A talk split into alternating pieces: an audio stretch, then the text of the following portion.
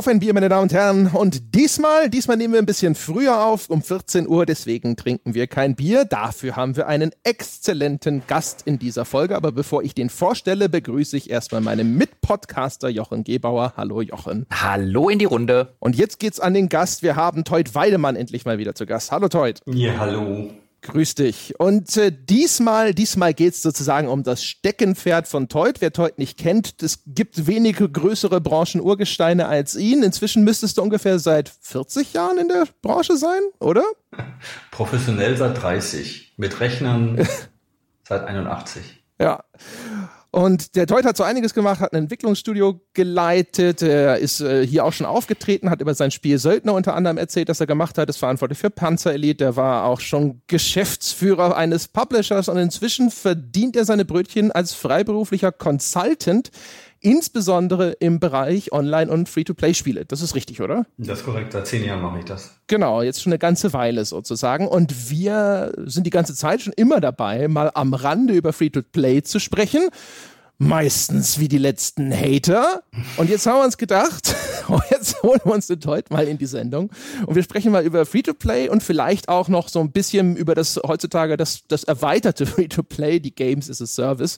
Da sind die Überschneidungen ja immer größer. Jetzt ist die Frage, wo anfangen? Ich habe mir überlegt, äh, keine Ahnung, Jochen, hast du einen bestimmten Vorsatz? Weil sonst mache ich. Ich habe keinen bestimmten Vorsatz, aber ich hätte vorgeschlagen, lass uns doch an der Stelle anfangen, wie wir überhaupt auf die Idee dieser Folge gekommen sind. Außer dein Ansatz ist besser, denn du hattest ja gesagt, ich würde mal gerne über diese These von Chevalier einem der Gründer von Crytek, sprechen, der vor etlichen Jahren mal gesagt hat, die, in Zukunft werden alle Spiele Free-to-Play sein. Und du hast ja so ein bisschen gesagt, hm, so ganz sind wir da jetzt zwar noch nicht, mhm. mit der ganzen Games as a Service-Geschichte. Sind das nicht irgendwie Vollpreisspiele im Free-to-Play gewandt? Hatte der Yearly am Ende doch recht? Und jetzt dachte ich, das könnten wir eigentlich zum Ausgangspunkt nehmen, denn es war ja auch der Ausgangspunkt, wo er dann gesagt haben, oh, da könnten wir mal den Teut für eine ganze Folge einladen.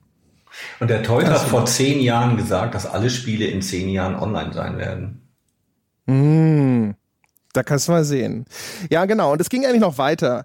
Also wir sind nämlich auf die Idee gekommen ursprünglich, nicht nur deswegen. Ich habe gesagt, vielleicht behält der Chevalieri rückwirkend doch noch zu einem gewissen Grade recht, weil die Prognose damals lautete ja schon so ein bisschen wie gesagt, irgendwann ist alles oder das Allermeiste ist Free-to-Play. Und da guckt man sich heute so um und denkt sich so, naja, das, so sieht's jetzt noch nicht so aus, zumindest nicht, wenn wir über die klassischen äh, Spieleproduktionen und auch insbesondere AAA-Spieleproduktionen reden. Blick Richtung Mobile, nochmal was ganz anderes, aber Mobile ist ja außerhalb unserer Wirklichkeitsblase zu großen Teilen. Aber die Games as a Service, die ja immer mehr zunehmen, da habe ich neulich so drüber nachgedacht, habe gedacht so, wenn jetzt alle Service Games machen und alle versuchen ihre Spieler noch langfristiger an immer weniger Titel zu binden, dann machen die sich ja alle konkurrent um, um die Lebenszeit der Menschen dann wird irgendwann sozusagen nicht mehr viel übrig sein. Dann wird es für diejenigen, die es nicht schaffen, diese großen Leute, äh, Massen an Menschen an ihr Service-Game zu binden, immer schwieriger. Und irgendwann wird doch jemand anfangen, es dann über den Preis zu versuchen und äh, tritt dann zumindest jetzt in dem Bereich dieser Service-Games mit einiger Verspätung dann doch ein, was der Chevalier uns damals prognostiziert hat. Und da würde mich mal interessieren, Teut, wie ist das? Also wenn wir jetzt auf diese Vollpreisspiele schauen, die dann aber auf Service setzen, auf Microtransactions und so weiter, glaubst du, das ist äh, etwas, das stabil bleiben kann? Ist das, hat das Zukunft, dass die Leute weiterhin diesen 60 Euro Eintrittspreis bezahlen und dann in diesen Service übergehen? Was immer Zukunft heißt. Also es fing ja schon vorher an, ja. Also bevor jetzt dieses Game as a Service wieder hochkam, ähm, äh, gab es ja Studien, wo die Publisher herausgefunden haben, dass die Leute immer weniger Spiele spielen, aber diese immer länger. Und äh, das liegt sicherlich daran, dass die Spiele immer mehr Content äh, gegeben haben und dass durch äh, Season Passes und DLCs und so weiter und so fort, die, äh, die sowieso schon anfingen, die Kunden zu binden. Ja? Weil wenn du jetzt einmal Call of Duty siehst, da kommt jedes Jahr ein neues raus mit DLCs dazwischen und so weiter, äh, da kann jemand sich ein ganzes Jahr mit Call of Duty beschäftigen und dann kauft das Neue und das nächste Jahr spielt er auch nur noch das. Dann ist dieser Kunde ja schon in dem Status, den du genannt hast, ja, dass der nicht mehr für andere Spiele verfügbar ist, weil die Konkurrenz ist ja die, die Freizeit des Spielers. Ähm, was äh, ich nur witzig finde, äh, da können wir später vielleicht nochmal drauf eingehen, ist, dass Game as a Service ja eigentlich uralt ist. Ähm, Das äh, wurde geprägt Ende der 90er, 1997, äh, durch das Aufkommen der MMO-RPGs. Ultima Online, EverQuest und wie sie alle hießen. Und die haben Game as a Service groß gemacht, definiert und auch schon alles erzählt, was man machen muss, damit man Game as a Service gut macht. Und äh, dann ist diese MMORPG-Blase geplatzt. Ähm, interessanterweise, die hatten ja ein Abo-Modell. Sag ich mal, jeden Monat wollten sie Geld von dir haben. Und äh, die sind geplatzt, A, weil die Entwicklung sehr teuer war, B, weil es dann doch nicht so viele Leute gab, die da äh, MMORPGs gespielt haben. Und drittens, vor allem, weil Free-to-Play aufkam. Und äh, warum sollte ich äh, 10 Euro für World of Warcraft zahlen, wenn ich hier 50 äh, Free-to-Play MMORPGs habe? Und dadurch ist dieses Know-how ähm, für Games as a Service so ein bisschen zerstreut worden ähm, und kommt jetzt erst wieder auf. Und äh, für mich ist das so, äh, ich finde das witzig, ja, weil wenn mich Leute nach Games as Service fragen und ich ihnen, ich sage es mal ehrlich, 15 bis 20 Jahre altes Know-how verkaufen muss, dann fühle ich mich ein bisschen schlecht. Aber auf der anderen Seite, wenn sie mich dafür bezahlen, weil sie zu faul sind, das sich zu erarbeiten, dann müssen sie halt dafür blechen. Aber äh, Game as Service ist ähm, also dadurch dann schon länger am Markt, nicht nur jetzt recently, also in den letzten paar Monaten oder Jahren. Ähm, und äh, es war schon von vornherein klar, dass wenn diese Spiele komplexer werden und den Kunden binden, vor allem auch durch Online-Modi, dass Game as a Service der Schlüssel zum Erfolg ist, ähm, das Ding länger äh, Umsätze machen zu lassen. Und ähm, das, ich weiß nicht, wann es angefangen hat, ja, aber ähm, eigentlich so die DLC und Season Pass Geschichte. Damit fing es an. Bloß hatten die noch nicht richtig Erfahrung, wie man die Community mit einbindet. Die haben denen einfach neue Level gegeben und haben gesagt, ach, sind die schon zufrieden damit. Nee, waren sie nicht. Ähm, man muss die Community also einbinden. Und wenn man die Community einbindet, dann hat man da so einen interaktiven Kreislauf. Ja, also wenn man denen das gibt, was sie wollen, dann findet die Community das gut, dann spielt sie das Spiel noch länger und empfiehlt das Spiel an andere, die dann da reinkommen, sprich es ist so eine Art Selbstläufer. Und für mich ist so eins der Vorbilder dann als Beispiel Rainbow Six Siege, ähm, weil die einen, ich sage es mal, etwas holprigen Launch hatten, äh, war es kein Riesenerfolg für Ubisoft. Aber durch Game as a Service ist das Ding inzwischen einer der meistverkauften Taktik-Shooter.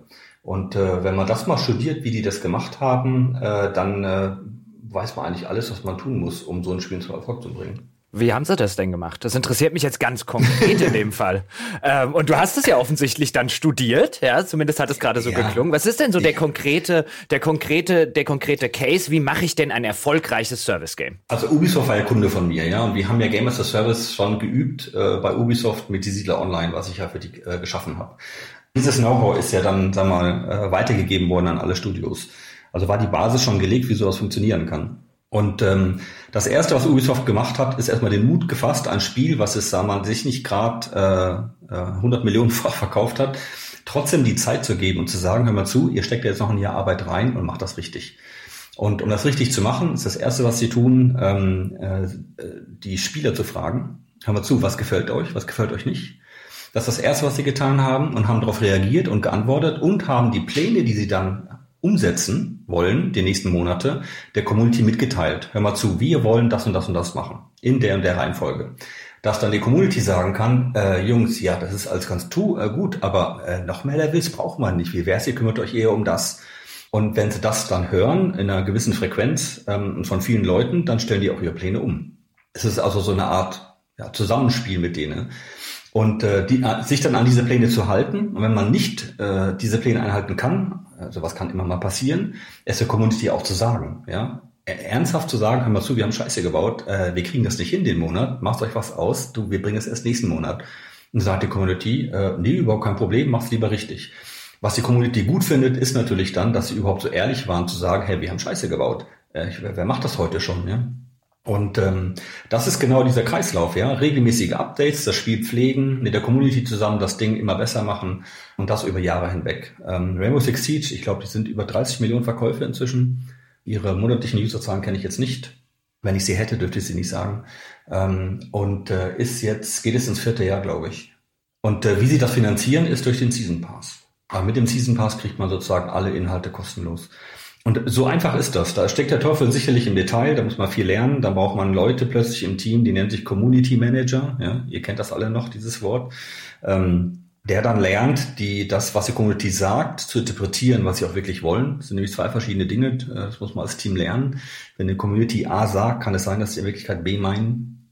Das dann vergleicht mit den internen Plänen, mit der Machbarkeit Und äh, dann natürlich dann auch die Datenanalyse drüber zu legen. Sprich, was macht denn die Community wirklich? Ähm, wie oft spielt sie was? Was macht sie am liebsten? Was benutzt sie am häufigsten und so weiter?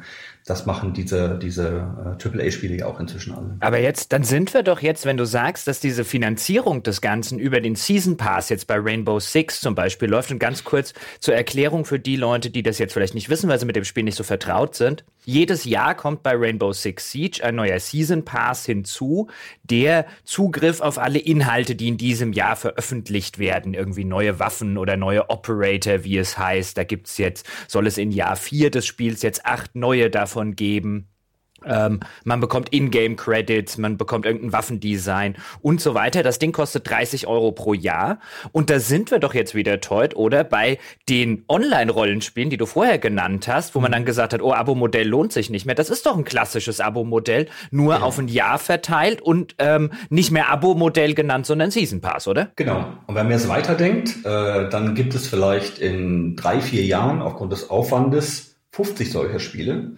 Und wie ihr schon richtig äh, gesagt habt, äh, haben die Neuzugänge dann das Problem, sich dort eine Spielergemeinschaft zu schaffen ähm, von Leuten, die nicht, die sagen wir noch Zeit haben, ja, weil wenn jeder in irgendeinem so Game as a Service Spiel drin ist, was ja auch klasse ist, weil man mag das Spiel ja, ähm, dann findet man keine Kunden mehr für sein eigenes Spiel. Und dann geht es theoretisch nur noch über den Preis oder über die Positionierung. Positionierung ist schwierig, Preis ist einfach.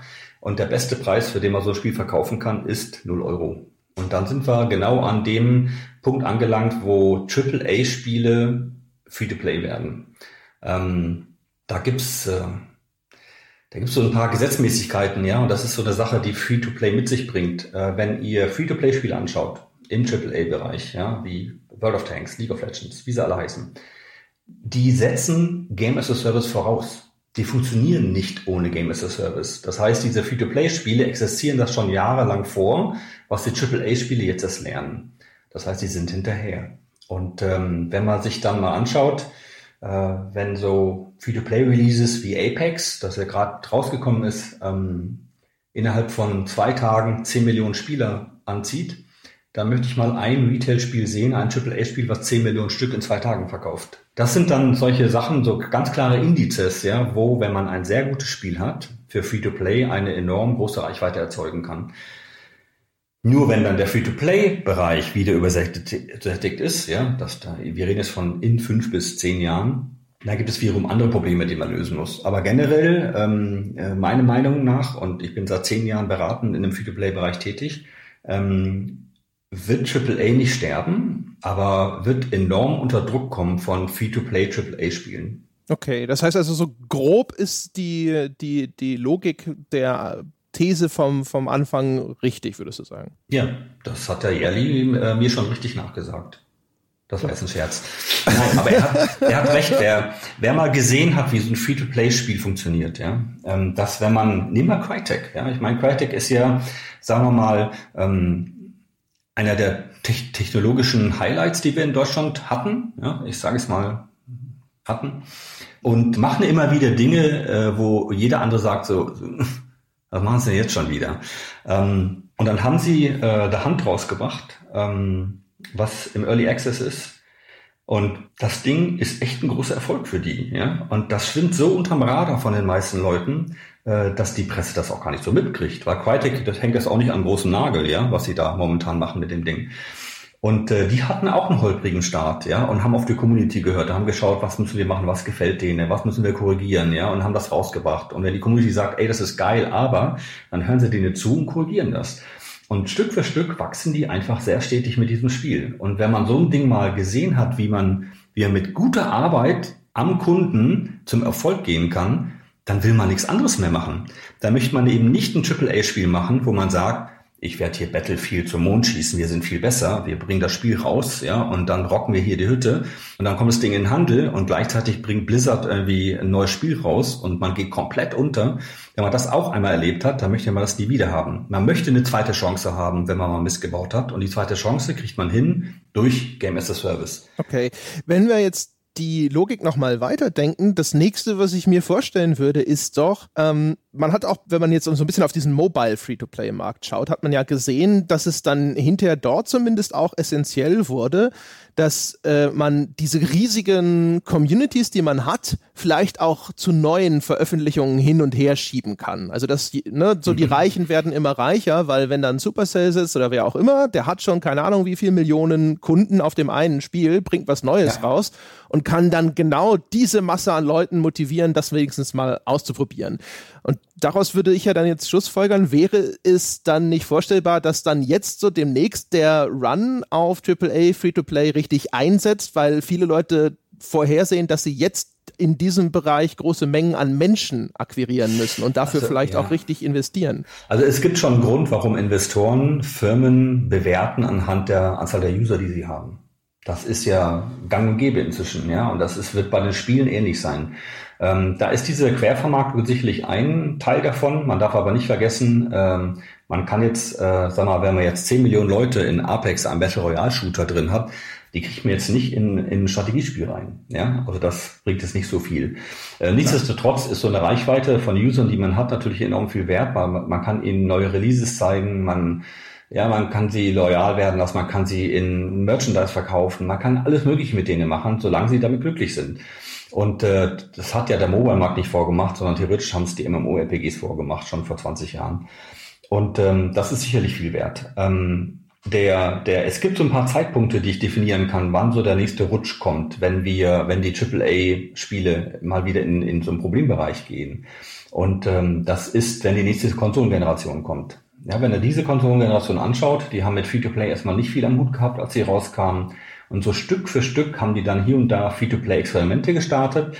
Und inzwischen gibt es viele Free-to-Play-Spiele auf den Konsolen, die sehr, sehr, sehr erfolgreich sind.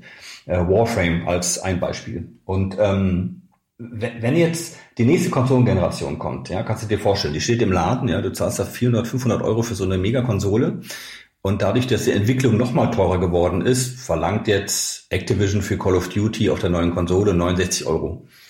Und daneben, zeitgleich, wenn die Konsole rauskommt, ja, hast du ein Apex, ein Warframe und noch was komplett umsonst. Und ein PUBG und weiß der Teufel was alles, ja. Äh, dann kannst du dir vorstellen, was die Kunden machen werden. Das erste, was sie machen, die downloaden Apex und spielen das auf ihrer neuen Konsole, statt sich das neue Call of Duty zu kaufen. Und spätestens dann werden die Großen aufwachen, wenn sie eben nicht mehr diese 10, 20 Millionen Stück von ihrem neuen Call of Duty verkaufen, sondern das Ding echt harte Arbeit wird, überhaupt ein paar Millionen zu verkaufen. Und ähm, dann, das, das wird der nächste Rutsch werden, wo die AAA-Spiele unter Druck kommen. Ich behaupte jetzt nicht, dass AAA stirbt. Ja? Also AAA hat seine wahnsinnigen Vorteile, weil man mit gewissen hohen Budgets ziemlich geile Inhalte schaffen kann, was sich Free-to-Play gar nicht leisten kann. Ja, Free-to-Play kann sich das über die Zeit leisten, aber wenn du ein Free-to-Play-Spiel designst und rausbringst, äh, äh, da steckst du nicht 100 Millionen in irgendwelche Content, Dialogskripte oder andere Geschichten rein, weil das Risiko viel so groß ist. Weil wenn ein Free-to-Play-Spiel nicht funktioniert, stellst du es ein, machst Neues. Und äh, das machst du mit einem AAA-Spiel nicht. Und deswegen haben die AAA-Spiele immer noch ihre Daseinsberechtigung. Aber das große Wachstum da draußen, das ist im Free-to-Play-Bereich. Und das, das ist ja schon, sag mal, seit mehr als zehn Jahren der Fall. Und das aber, ist auch ein aber, aber ich höre aber seit, jetzt muss ich mal Teufelsadvokat spielen, mhm. aber seit mehr als zehn Jahren höre ich genau das, was du gesagt hast, gerade eben. So ein, die Free-to-Play-Spiele sind auf dem Vormarsch, ähm, mhm. der AAA-Bereich wird es immer schwieriger haben und seit zehn Jahren passiert gefühlt zumindest gar nichts in diese Richtung. Oh, nee, Nämlich, nee, es gibt, nee, Moment, Moment, lass mich, lass mich den Teufelsadvokaten fertig spielen, dann darfst du, dann darfst du gerne, gerne dagegen. Aber weißt du, was du gerade gesagt hast mit einem, ja, dann laden die auf ihrer neuen Konsole das Apex runter und dann spielen sie nicht mehr die, die Spiele der Konsolenhersteller. Das war bei Warframe doch doch auch nicht so. Bei Warframe ist ja nicht jeder hingegangen, hat gesagt, ich spiele sonst nichts mehr für PS4 und Xbox One. Es kommen immer noch ein Haufen, Free, äh, Haufen AAA-Spiele, die keine Free-to-Play-Sachen sind, selbst noch ein Haufen, die keine Games as a Service sind. Und ja, du hast die Warframes und die Fortnites und jetzt vielleicht den Apex, mal gucken, wie sich das entwickelt. Aber du hast immer mal wieder einen oder zwei, die da an der Spitze sind und eben nicht den, den Fall, dass dort draußen irgendwie mittlerweile genauso viele AAA ähm, äh, Free-to-Play-Spiele rauskommen wie normale Free-to-Play-Spiele. Im Gegenteil, ich habe den Eindruck, dass das seit Jahren, es gibt immer mal eins, zwei, und dann kommt mal wieder was Neues, dann kommt ein Fortnite und dann kommt jetzt mal vielleicht wieder ein Apex, wenn sich das etabliert und vorher gab es einen Warframe. Aber dass die AAA-Hersteller hingehen würden und würden sagen, jeder rennt da jetzt irgendwie dem, dem äh, Free-to-Play hinterher, sehe ich zumindest noch nicht, auch wenn ich seit zehn Jahren genauso äh, äh höre, wie du es gerade gesagt hast. Was ist da los? Warum passiert's nicht? Nee, das, das passiert, aber du merkst es nicht, weil du unter einem sogenannten Survivors Bias leidest. Ähm, also äh, Punkt eins, jetzt nur um ein paar Sachen ähm, hier reinzuschmeißen. Letztes Jahr wurden über 60 Prozent des Gesamtumsatzes der Spielebranche mit Free-to-Play erzeugt. Ja, also nicht mit Konsolen, nicht mit PC-Spielen, im Gegenteil, alles Free-to-Play. Punkt zwei, alle Aktienkurse aller großen AAA-Hersteller sind in den Keller gegangen in den letzten Wochen. Ja, kannst du dir gerne mal anschauen. Ähm, Battlefield hat sich nicht so gut verkauft, Call of Duty hat sich nicht so gut verkauft, viele, viele andere. Ja, und warum? Weil die Leute Fortnite und PUBG spielen. Jetzt konzentrieren wir uns gerade momentan sehr auf Shooter, ja, ähm, weil Shooter und Free-to-Play eine relativ neue Geschichte sind, ähm, weil PvP-Spiele relativ schwer zu monetarisieren sind. Ähm, hat das eine Weile gedauert, bis die rausgefunden haben, wie man sowas macht. Und da war sicherlich ähm, PUBG eine Methode, ja, wir verkaufen das Spiel und machen den Rest umsonst. Dann kam Fortnite als Free-to-Play-Konkurrenz und ist natürlich viel größer geworden, weil es ist ja umsonst. Und haben aber gezeigt, dass man das trotzdem gut monetarisieren kann. Und jetzt rennt ihnen halt jeder hinterher. Das heißt, die Shooter selber werden in den nächsten zwei, drei Jahren sehr, sehr leiden drunter, dass die meisten Shooter-Leute dann doch in diesen Battle Royale-Spielen hängen. Und äh, das Gleiche wird mit den Rollenspielen passieren, das Gleiche wird mit den Strategiespielen passieren und vielen anderen. Ähm, der andere Grund, warum es noch nicht so schnell passiert ist, ist, weil die Konsolenhersteller Free-to-Play noch nicht so richtig unterstützen bzw. umarmen, wie sie es tun sollten. Ähm, dadurch haben die, äh, die AAA-Spiele da noch ihren Raum. Ähm, den werden sie auch immer haben. Aber die Frage ist wirklich, ja, Warframe ist halt eine, wenn man sich das mal ernsthaft anschaut, das Warframe, ja, das ist ein dunkles Sci-Fi-Koop-Spiel mit, mit fancy Robotern, ja. Das ist so nischig, wie es gar nicht mehr nischig ergehen kann. Und trotzdem haben sie großen Erfolg. Ich stell dir mal vor, jemand würde Warframe nehmen, in ein etwas kompatibleres Szenario setzen und dann würde das genauso abgehen. Ähm, und deswegen, wenn du die, wenn du die Zeichen gerade nur im Shooter-Bereich anschaust, ja, die meisten Leute spielen inzwischen PUBG, Fortnite, Apex, wie sie alle heißen. Und da werden jetzt auch immer mehr kommen. Ähm, und es wird sicherlich da auch ein Sterben geben, ja. Wir erinnern uns alle als, ich glaube, es waren zehn, zwölf verschiedene MOBAs, die angekündigt worden sind, die League of Legends den Rang ablaufen wollten. Und äh, nur Dota 2 dank Valve Millionen hat es geschafft, ähm, da überhaupt noch zu überleben, aber alle anderen sind kaputt und gestorben. Äh, selbst Crytek hat ja mal eins gemacht und hat es eingestellt. Und da sieht man mal, wie, ähm, wie schwierig sowas ist. Ja, das dauert seine Zeit, bis er noch sich durchsetzt, bis man so ein Ding mal in den Sand gesetzt hat oder zum Erfolg gebracht hat, dass sich die Erfahrung dann dementsprechend weitergibt. Aber die Zeichen stehen da draußen geschrieben. Du musst sie nur richtig lesen. Ja, schau die Börsenwerte an, schau die Verkaufszahlen an, schau die Userzahlen an von den verschiedenen Spielen und ähm, dann du musst es einfach mal hochrechnen, ja. Wie viele verschiedene PC-Spieler gibt es dann? Ja, jeder sagt immer, ja, wir sind auf Steam. Äh, und Steam hat letztens gesagt, sie haben 100 Millionen User. 100 ähm, Millionen User. Das ist nicht viel, ja, wenn man mal die sieben Milliarden Leute, die wir auf der Welt haben, anschaut. Im Vergleich dazu haben wir vielleicht 180 Millionen Konsolen, äh, wo man drauf spielen kann. Das ist das Marktumfeld, in dem sich diese Spiele bewegen. Und äh, dann kommt der Mobile-Bereich noch dazu. Die haben ja kurz zweieinhalb Milliarden Spieler. Und jetzt kannst du mal sehen, wo, wo das große Geld gemacht wird. Ja, aber der, weißt du, der Punkt ist, das finde ich ja interessant, was du gesagt hast mit dem Survivorship Bias. Was bedeutet, man sieht nur die, die überlebt haben und nicht die, die auf der Strecke geblieben sind. Das ist ja so ein bisschen das. Aber das ist, ich glaube, das ist genau der, der, der Punkt, den ich, den ich machen würde, ist zu sagen, klar, wir haben die Fortnites, wir haben die Warframes und so weiter. Aber wir sehen eben, und dann, dann gucken wir drauf und dann sagen wir, boah, das ist doch die Zukunft. Die haben doch Millionen, die machen mittlerweile Milliardenumsätze und Co. Und dann guckst du dir an, wer alles, wie du es gerade bei den MOBAs schön gesagt hast. Selbst Blizzard war mit seinem MOBA, ist nicht durch die Decke gegangen und mhm. kam nicht an sowas wie League of Legends und so weiter ran. Die hatten dafür in Anführungszeichen Glück äh, mit Overwatch in einem anderen Genre. Aber wenn sogar so ein Hersteller nicht garantiert ist, dass sein Free-to-Play-Ding funktioniert, sind, wäre ich dann nicht als AAA-Hersteller total bescheuert, dort reinzugehen? Wäre ich nicht total nee, bescheuert, wenn ich Wieso? Aber dann gebe ich Millionen aus und nehme vielleicht nichts ein, aber mein Battlefield läuft immer noch. Vielleicht nicht mehr ganz so geil wie, wie letztes Jahr, aber ich mache damit immer noch einen guten Gewinn. Wunderschönes Beispiel. Also Blizzard ist ein wunderschönes Beispiel. Also sie haben ein Free-to-Play-Spiel gemacht, das darf man nicht vergessen. Sie haben vorher nur AAA-Spiele gemacht. Um, um eine Struktur einer Firma umzubauen, damit sie Free-to-Play-Spiele machen können, ist extrem schwer. Das ist ganz, ganz wenigen nur gelungen. Ja? Also wenn du Electronic Arts anschaust, Activision etc., wie viele tolle Free-to-Play-Spiele haben die denn? Fast keine. Äh, während die meisten Free-to-Play-Spiele von äh, Leuten entwickelt werden, die es sagen mit den großen Retail-Giganten ähm, da nichts zu tun haben. Und das hat Blizzard gemerkt, ja, dass wenn sie ein Free-to-Play-Spiel machen, so einfach ist es einfach nicht. Das ist nicht einfach so, dass du einen Preis umsonst machst und irgendwelche komischen Boxen verkaufst. Ähm, das funktioniert einfach nicht. Aber Overwatch, das du erwähnt hast, ja, ist ein interessantes Paradebeispiel. Als Overwatch rauskam, sind die Userzahlen von allen Shootern weltweit eingebrochen. wirklich eingebrochen.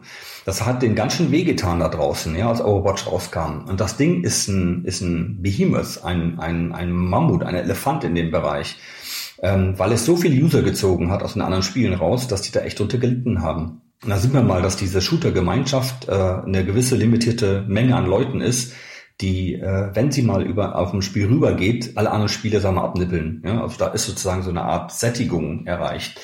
Ähm, aber es gibt ja viele andere Bereiche und Genres noch, äh, sagen wir, wo Free-to-Play noch nicht so die große Rolle spielt. Ähm, aber äh, wir, wir, wir werden in fünf Jahren werden wir, werden wir uns unterhalten und sagen, ja, erinnerst dich noch? Electronic Arts, ja, die haben tolle Spiele gemacht. Schade, dass die nicht mehr gibt. Ähm, ich nehme jetzt mal irgendein Beispiel, ja. Die wird es sicherlich noch länger geben. Aber es ist generell, die, die Großen haben Probleme. Und äh, das liegt daran, dass sie eine Marktsättigung erreicht haben mit ihren ganz tollen Spielen. Du kannst einfach nicht mehr als das, was sie verkaufen, verkaufen. In diesem limitierten Markt von 100 Millionen Steam-Usern und 100 x Millionen Konsolen, das war's dann halt, ja. Also größer geht's nicht. Ähm, und mit Free-to-Play erreichst du viel mehr Leute, äh, nämlich die Leute, die sich eben nicht äh, 60 Euro jeden Monat leisten können, irgendein Spiel zu kaufen. Und äh, da kann es dann sein, dass du ganz plötzlich 40, 50, 60 Millionen Leute hast, die in deinem Spiel drin sind, äh, die normalerweise nicht diese, diese, diese Show mitmachen, sich jedes Jahr ein Battlefield zu kaufen oder ein Call of Duty. Wie, wie ist denn das? Im AAA Free-to-Play, ist das, äh, das ist eine Kategorie für sich, oder? Darunter darf man sich wahrscheinlich nicht das vorstellen, was wir mit den aktuellen AAA-Produktionen verbinden, weil erstens ist ja Free-to-Play darauf angewiesen, dass es diese große Menge an Usern anziehen kann. Das heißt, meistens zum Beispiel technische Avantgarde zu spielen, ist bei Free-to-Play ja schon mal eine Limitierung, nämlich mhm. auf die entsprechende Hardware. Das willst du nicht. Das heißt, wahrscheinlich äh, ist das zum Beispiel schon mal so ein Kriterium, das wir klassischerweise mit AAA verbinden, das für Free-to-Play eine Schwierigkeit darstellen würde. Genauso wie besonders aufwendiger Content allgemein, weil Free-to-Play ja meistens ein totaler Contentfresser ist. Das heißt, meistens musst du ja dir irgendwas einfallen lassen, ähm, dass, äh, dass du sozusagen relativ einfach viel Content und dann auch monetarisierbaren Content da reinstecken kannst. Ja, völlig richtig. Genau, genau so. Ja, es habe nichts dazu zu sagen. Das ist genau so sollte es sein. Das muss man aber erstmal begreifen als große Firma und muss dann sein Team so strukturieren und auch das Spiel so strukturieren, dass es dem entspricht. Man kann eben nicht ein levelorientiertes Spiel machen und dann irgendwie zehn Level in der Woche rausbringen. Das geht nicht, ja. Das ist viel zu teuer. Das kann man nicht bringen. Und das, so ein Free-to-Play-Spiel, was erfolgreich ist, das lebt ja 10, 20 Jahre. So lange, ja. Und dann willst du das 10, 20 Jahre machen? Es geht ja gar nicht. Also musst du dir Dinge einfallen lassen. Also ich, wir nennen es generativen Content, ähm, wo der, der, der Content sozusagen wenn man sich also ideal vorstellt, von selbst generiert wird. Und deswegen machen auch wahnsinnig viele Leute ähm, PvP Free-to-Play-Spiele, weil dort der Kampf gegen andere Spieler der Content darstellt. Und der Content geht ja nie aus. Und da kann man dann sich erlauben, die, die Erweiterung des Spieles mit einer kleineren Frequenz zu fahren. Ja, dass man einfach sagt, okay, ich bringe hier einen neuen Level einmal im Monat und ich bringe hier zwei neue Waffen und einen neuen Charakter alle drei Monate und dann reicht das. Und ähm, mit der Frequenz sind die Leute auch glücklich, ja, weil äh, dann die Leute, wenn du wenn du jetzt so ein so ein Apex spielst, ja, und äh, du du brauchst erstmal vier bis sechs Wochen, bis sich das sogenannte Meta eingespielt hat, ja, sprich welche Waffen sind die besten, welche Charaktere sind die besten, welche Kombinationen sind die Teams am besten und so weiter und so fort. Und jedes Mal, wenn du dann eine neue Waffe reinschmeißt oder einen neuen Charakter reinschmeißt, veränderst du das Meta und dann müssen die Leute das alles neu lernen. Und ähm, da gibt es auch eine gewisse Frequenz, die man einhalten muss. Und es macht es aber trotzdem relativ günstig, weil so eine Waffe zu designen, zu entwickeln und so weiter, das ist jetzt nicht so das große Geld. Äh, nimmst jetzt mal so ein Spiel wie Red Dead Redemption ähm, mit so einer riesen offenen Welt und mit einem Detail, das einfach nur krank ist, ja, ich sage es mal positiv krank. Ähm, mach doch da mal einen neuen Bundesstaat dran, ja, wo du neuen Content, Stories, Voice-Overs, Charaktere und keine Ahnung was alles reinmachst. Das kann sich keiner leisten, es sei denn, er ist so ver verrückt wie Rockstar. Deswegen wird die, die Kunst, Content zu erzeugen, relativ günstig, der trotzdem super geil interessant für die Spieler ist, äh, wird die Zukunft sein. Wer sich, wer sich dort Systeme einfallen lässt und, und Teams schafft oder auch Tools oder Methoden und Technologien, die das erlauben, äh, der hat gewonnen. Aber jetzt, jetzt auch hier nochmal des Teufelsadvokaten. Also was du gerade skizziert hast, verstehe voll, voll und ganz aus so einer, aus so einer Business-Seite her, warum das, warum das Sinn ergibt und warum man das so macht. Aber für mich als Spieler klingt das absolut scheußlich, was du gerade skizziert hast. Dieses, es wird zum Beispiel Content wird nicht dadurch generiert, findet derjenige, der ihn macht, findet der Game Designer den Content geil, sondern dass die Maxime, die du gerade tatsächlich geschildert hast, ist, kann der 10 oder 20 Jahre überleben. Wenn das aber die Maxime ist, mit der ich Content kreiere, und das ist jetzt eine von denen du genannt hast, wenn die, wenn der, wenn der Business-Faktor ähm, im, im Mittelpunkt des Ganzen steht und nicht mehr ist das geil, macht das Spaß und ja, okay, vielleicht macht's halt nur drei Tage Spaß, aber Gott, dann können wir es ins Spiel nicht einbauen, weil wir brauchen ja irgendwas, was zumindest irgendwie ein paar Jahre eine Karotte ist, dann kommen doch per Definition schlechtere Spiele am Ende dabei raus. Ich meine, da kann man hundertmal sagen, oh, die Spieler finden's geil, aber es ist doch per Definition, wenn meine Maxime nicht mehr ist, das bestmögliche Spiel zu machen, sondern das längstmögliche, kommt ein schlechteres Spiel raus. Ich finde das witzig, in welche Illusion du noch lebst. Ähm, Aha. Das ist, ja, das ist, ähm, äh, du stellst, du stellst genau den Typen von Spieler dar, der äh, am meisten gegen Free-to-Play wettert, weil es ja doch Schund ist, weil man die Qualität nicht bekommt. Ähm, du, also eine Realität, die, die man begreifen muss, ist, das Spielebusiness ist das, die größte Unterhaltungsbranche der Welt. Wir sind, glaube ich, wenn man Musik, Film, Hollywood, TV zusammenzählt, immer noch größer als alle drei zusammen. Das heißt, wir sind ein Business. Und wir, wir, wir machen hier nichts nur zum Spaß haben, sondern wir machen es, dann, weil wir die Leute auch bezahlen und hier eine Firma profitabel hinstellen wollen oder einen Börsenkurs höher, was auch immer da die, die, die Unternehmensziele sind. Das heißt, wenn du so ein Spiel baust, ja, hast du jetzt die Wahl. Ähm, du steckst 500 Millionen in ein Spiel rein, eine halbe Milliarde und nennst es Red Redemption und verkaufst davon 20 Millionen Stück. Kann man machen. Und das war's dann. Und dann kannst du wieder fünf Jahre warten, bis der nächste Teil kommt. Du kannst aber auch ich sage es mal, 10, 15, 16 Millionen an Spiel stecken und das Ding macht vielleicht nur zwei Millionen Umsatz im Monat, aber dafür zehn Jahre lang, kannst du auch machen. Und das dreimal darfst du raten, wo das kleinere Risiko ist. Ja, aber jetzt machst du, jetzt machst du aber, Entschuldigung, wenn ich dich unterbreche, aber jetzt machst du ein Nö. Business Case Argument auf. Und genau. ähm, ich habe ja gerade gesagt, ich verstehe das, genau, ich verstehe das von Business Seite. Und deswegen, wenn man mir sagen würde, hey, wir machen diese Sorte Spiele, weil es sich rentiert und nicht, weil wir geile Spiele machen oder die bestmöglichen, ja. dann würde ich ja sagen, ey, alles okay, ist ist Fair Game, ähm, können wir drüber reden. Aber wenn das die, aber du, dein dein eingestiegen bist du ja mit dem, ich hätte die Illusion oder würde mich der Illusion hergeben geben, dass irgendwie bei Free-to-Play keine so geilen Spiele entstehen können. Und da würde ich sagen, das ist keine Illusion. So zu, ziemlich jedes Spiel, das sich in den letzten Jahren auch aus dem AAA-Bereich gespielt hat, das Free-to-Play-Sierung hatte, mir fallen da zum Beispiel mhm. Mordor ein, viele andere Games as a Service-Sachen, die ja, genau mit dieser Maß ja, nicht also rein, ne? Aber, der, nee, aber Moment, pass ich, auf, hier beißen zwei Themen aufeinander, ja. Also entweder du machst nur Free-to-Play oder du machst ein reines AAA-Spiel. Wenn es AAA-Spiele versuchen, äh, zusätzliches Geld zu verdienen, weil die Entwicklungskosten so hoch sind, indem sie Free-to-Play-Mechaniken in ihr Spiel reinbringen und damit den User verärgern, ist es dann ihre Sache. Also League of Legends ist kein Scheißspiel. World of Tanks ist auch kein Scheißspiel, ja. Das sind jetzt mal zwei Paradebeispiele, neben Warframe auch noch, ja. Von hervorragenden Free-to-Play-Spielen, die echt Elite sind. Path of Exile, ja. Also es gibt viele ganz tolle Beispiele, die im Westen entwickelt worden sind, was tolle Free-to-Play-Spiele sind. Ähm, es gibt dann AAA-Spiele, die sind hervorragend und es gibt AAA-Spiele, die haben den Fehler gemacht zu sagen, hör mal zu, anstatt es irgendwie DLC, Season Passes etc. machen wir jetzt irgendwie so eine Lootbox-Geschichte hinten dran und das Ding fliegt ihnen um die Ohren, wie es EA passiert ist. Ähm, das ist ein Lernprozess, ja, wie die, wie die solche, wir mal, Mechaniken dahinter noch machen. Und dieser Business Case darf, und da darf durch das wir in der Unterhaltungsbranche sind, der Unterhaltungswert des Spieles nicht spielern. Ähm, das ist so die Regel. Und aber das, das, das tut er. In, aber das tut ja. er. Ich würde ich würd in jedem der Fälle, ich habe nicht gesagt, Moment, ich habe nicht gesagt, es gibt keine. Nicht. Ich habe ich hab nicht gesagt, in einem League of Legends tut's nicht. So, es gibt jetzt Negativbeispiele, die kann, da kann man viele nennen, liegt aber daran, weil die AAA-Spiele erst lernen müssen, wie sie Free-to-Play-Mechaniken in ihr Spiel einbauen können, ohne dass es den Unterhaltungswert schmälert. Das müssen die lernen. Und dadurch, dass die aber so eine kleine Frequenz haben, man kann ja von so einem riesen AAA-Spiel nur eins alle zwei Jahre machen, ja da ist die Frequenz relativ niedrig für so eine große Firma. Sprich, der, der, der Lernerfolg setzt meistens erst nach drei, vier, fünf Jahren ein, wie man es richtig macht. Und wir sind ja noch mitten in dieser Periode. Und wenn du jetzt mal anschaust, ähm, äh, eine Firma, die Game as a Service viel länger macht als äh, Electronic Arts und Activision, ist die Firma Ubisoft. Und äh, wenn du da mal anschaust, haben die viele von ihren Free-to-Play-Mechaniken wieder weggeschraubt. Ja, die hatten in Assassin's Creed das drin. Ich war sogar dabei. Ich habe ich hab mitgearbeitet an der äh, an der Free-to-Play-Monetarisierung, man nannte sie Post-Launch-Monetarisierung von Assassin's Creed 4 Black Flag. Da war ich mit im Team dabei und habe äh, da mitgemacht. Auch wenn die funktionierten und die Umsätze sehr klein waren, haben sie es theoretisch jetzt sein gelassen, weil sie gesehen haben, dass das Rainbow Six Siege Modell viel besser funktioniert.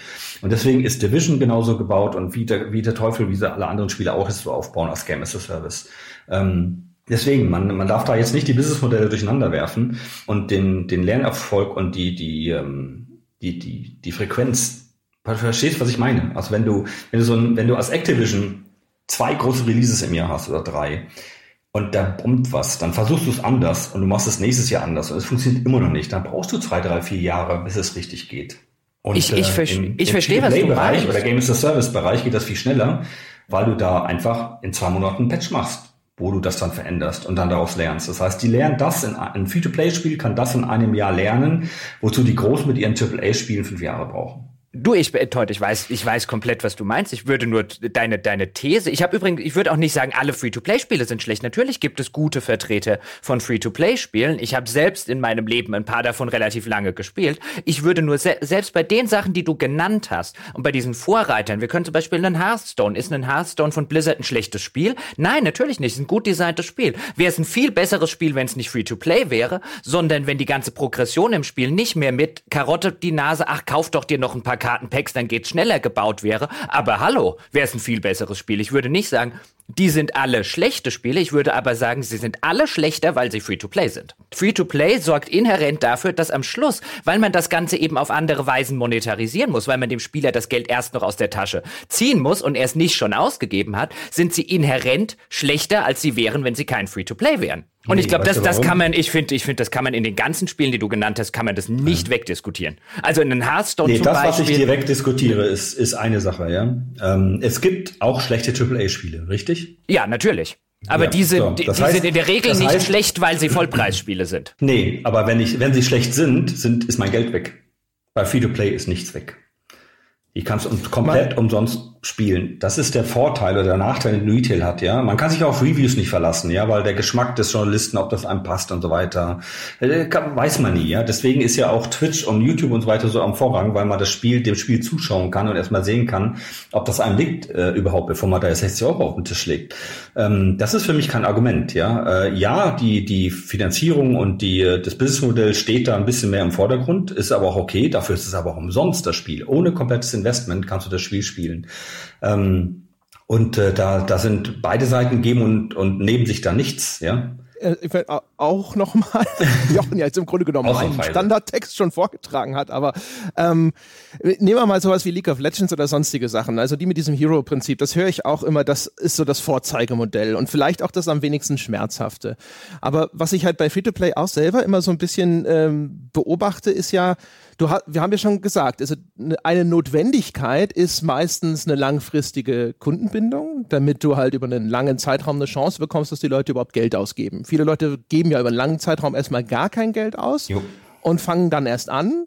Vielleicht, also häufig, korrigiere mich, aber soweit ich weiß, sogar äh, die Leute, die ähm, hinterher sehr viel Geld ausgeben, sind häufig diejenigen, die vorher sehr, sehr lange Zeit erstmal nichts eingezahlt haben, sozusagen. Mhm. Und ähm, das heißt aber, das bringt ja diese Notwendigkeiten mit, wie zum Beispiel eben, dass ich diese Spielzeit auch irgendwie herstellen muss. Und manche Spielprinzipien eignen sich dafür garantiert sehr viel besser als andere. Das heißt, bei denen ist es dann weniger schmerzhaft. Aber wäre ein League of Legends wirklich nicht ein besseres Spiel, wenn zum Beispiel eben nicht hunderte von Helden existieren würden, die alle irgendwie gebalanced werden müssen, wie auch immer das herstellbar ist, sondern wenn eben das Ganze über diesen einmaligen Eintrittspreis funktionieren würde und es gäbe eine überschaubarere Anzahl von Figuren, die aber dann mir entsprechend alle zur Verfügung stehen und denen entsprechend auch besser aufeinander abgestimmt werden können, weil nicht die Notwendigkeit besteht, immer wieder neuen Content in dieses System reinzuspeisen. Ja, das, äh, der Fehler liegt ja äh, daran, dass League of Legends nur auf den Helden monetarisiert, ja, und immer wieder neue Helden hat dann einen Effekt, in nennen wir Diminishing Returns. Das heißt, ob du jetzt 200 Helden oder 250 Helden hast, macht dann den Kohl nicht mehr fett. Und dann kommen sie in Probleme, ihre Umsätze zu steigern. Ähm, da, das liegt dann aber eher am Fehler von dem League of Legends Prinzip. Ich kann dir Folgendes sagen, ja. Äh, League of Legends war vorher ein Premium-Titel. Es erinnert sich nur keiner dran. Ähm, du musstest nämlich Warcraft 3 kaufen und das Add-on runterladen. Und das hieß äh, Defense of the Ancients, wenn du dich daran erinnerst. Ähm, und äh, das hat einen Bruchteil der Spieler, wie es League of Legends heute hat. Und äh, da sieht man, dass man äh, mit Free-to-Play, dadurch, dass es umsonst ist, eine viel höhere Reichweite erzielt. Und ähm, auch eine größere Fairness, äh, weil dann Leute, die sich normalerweise solche 60-Euro-Spiele nicht leisten können, auch das Spiel spielen können. Mhm. Also sicherlich bedingt sich das eine, ja. Äh, nur, nur, dass wir nicht aneinander vorbeireden, weißt du, es ist, ich glaube, also erstens, was ja schon Jochen gesagt hat, ne, es bestreitet ja keiner, dass das wahrscheinlich aus einer Business-Sicht Sinn macht und ich glaube, es bestreitet auch keiner, dass das vielleicht unterm Strich, weil, weil du vorhin das Geben und Nehmen erwähnt hast, dass das für den Kunden ein Deal ist, den er dann gut findet oder genauso gut findet, weil er zum Beispiel eben kostenlos daran teilhaben kann.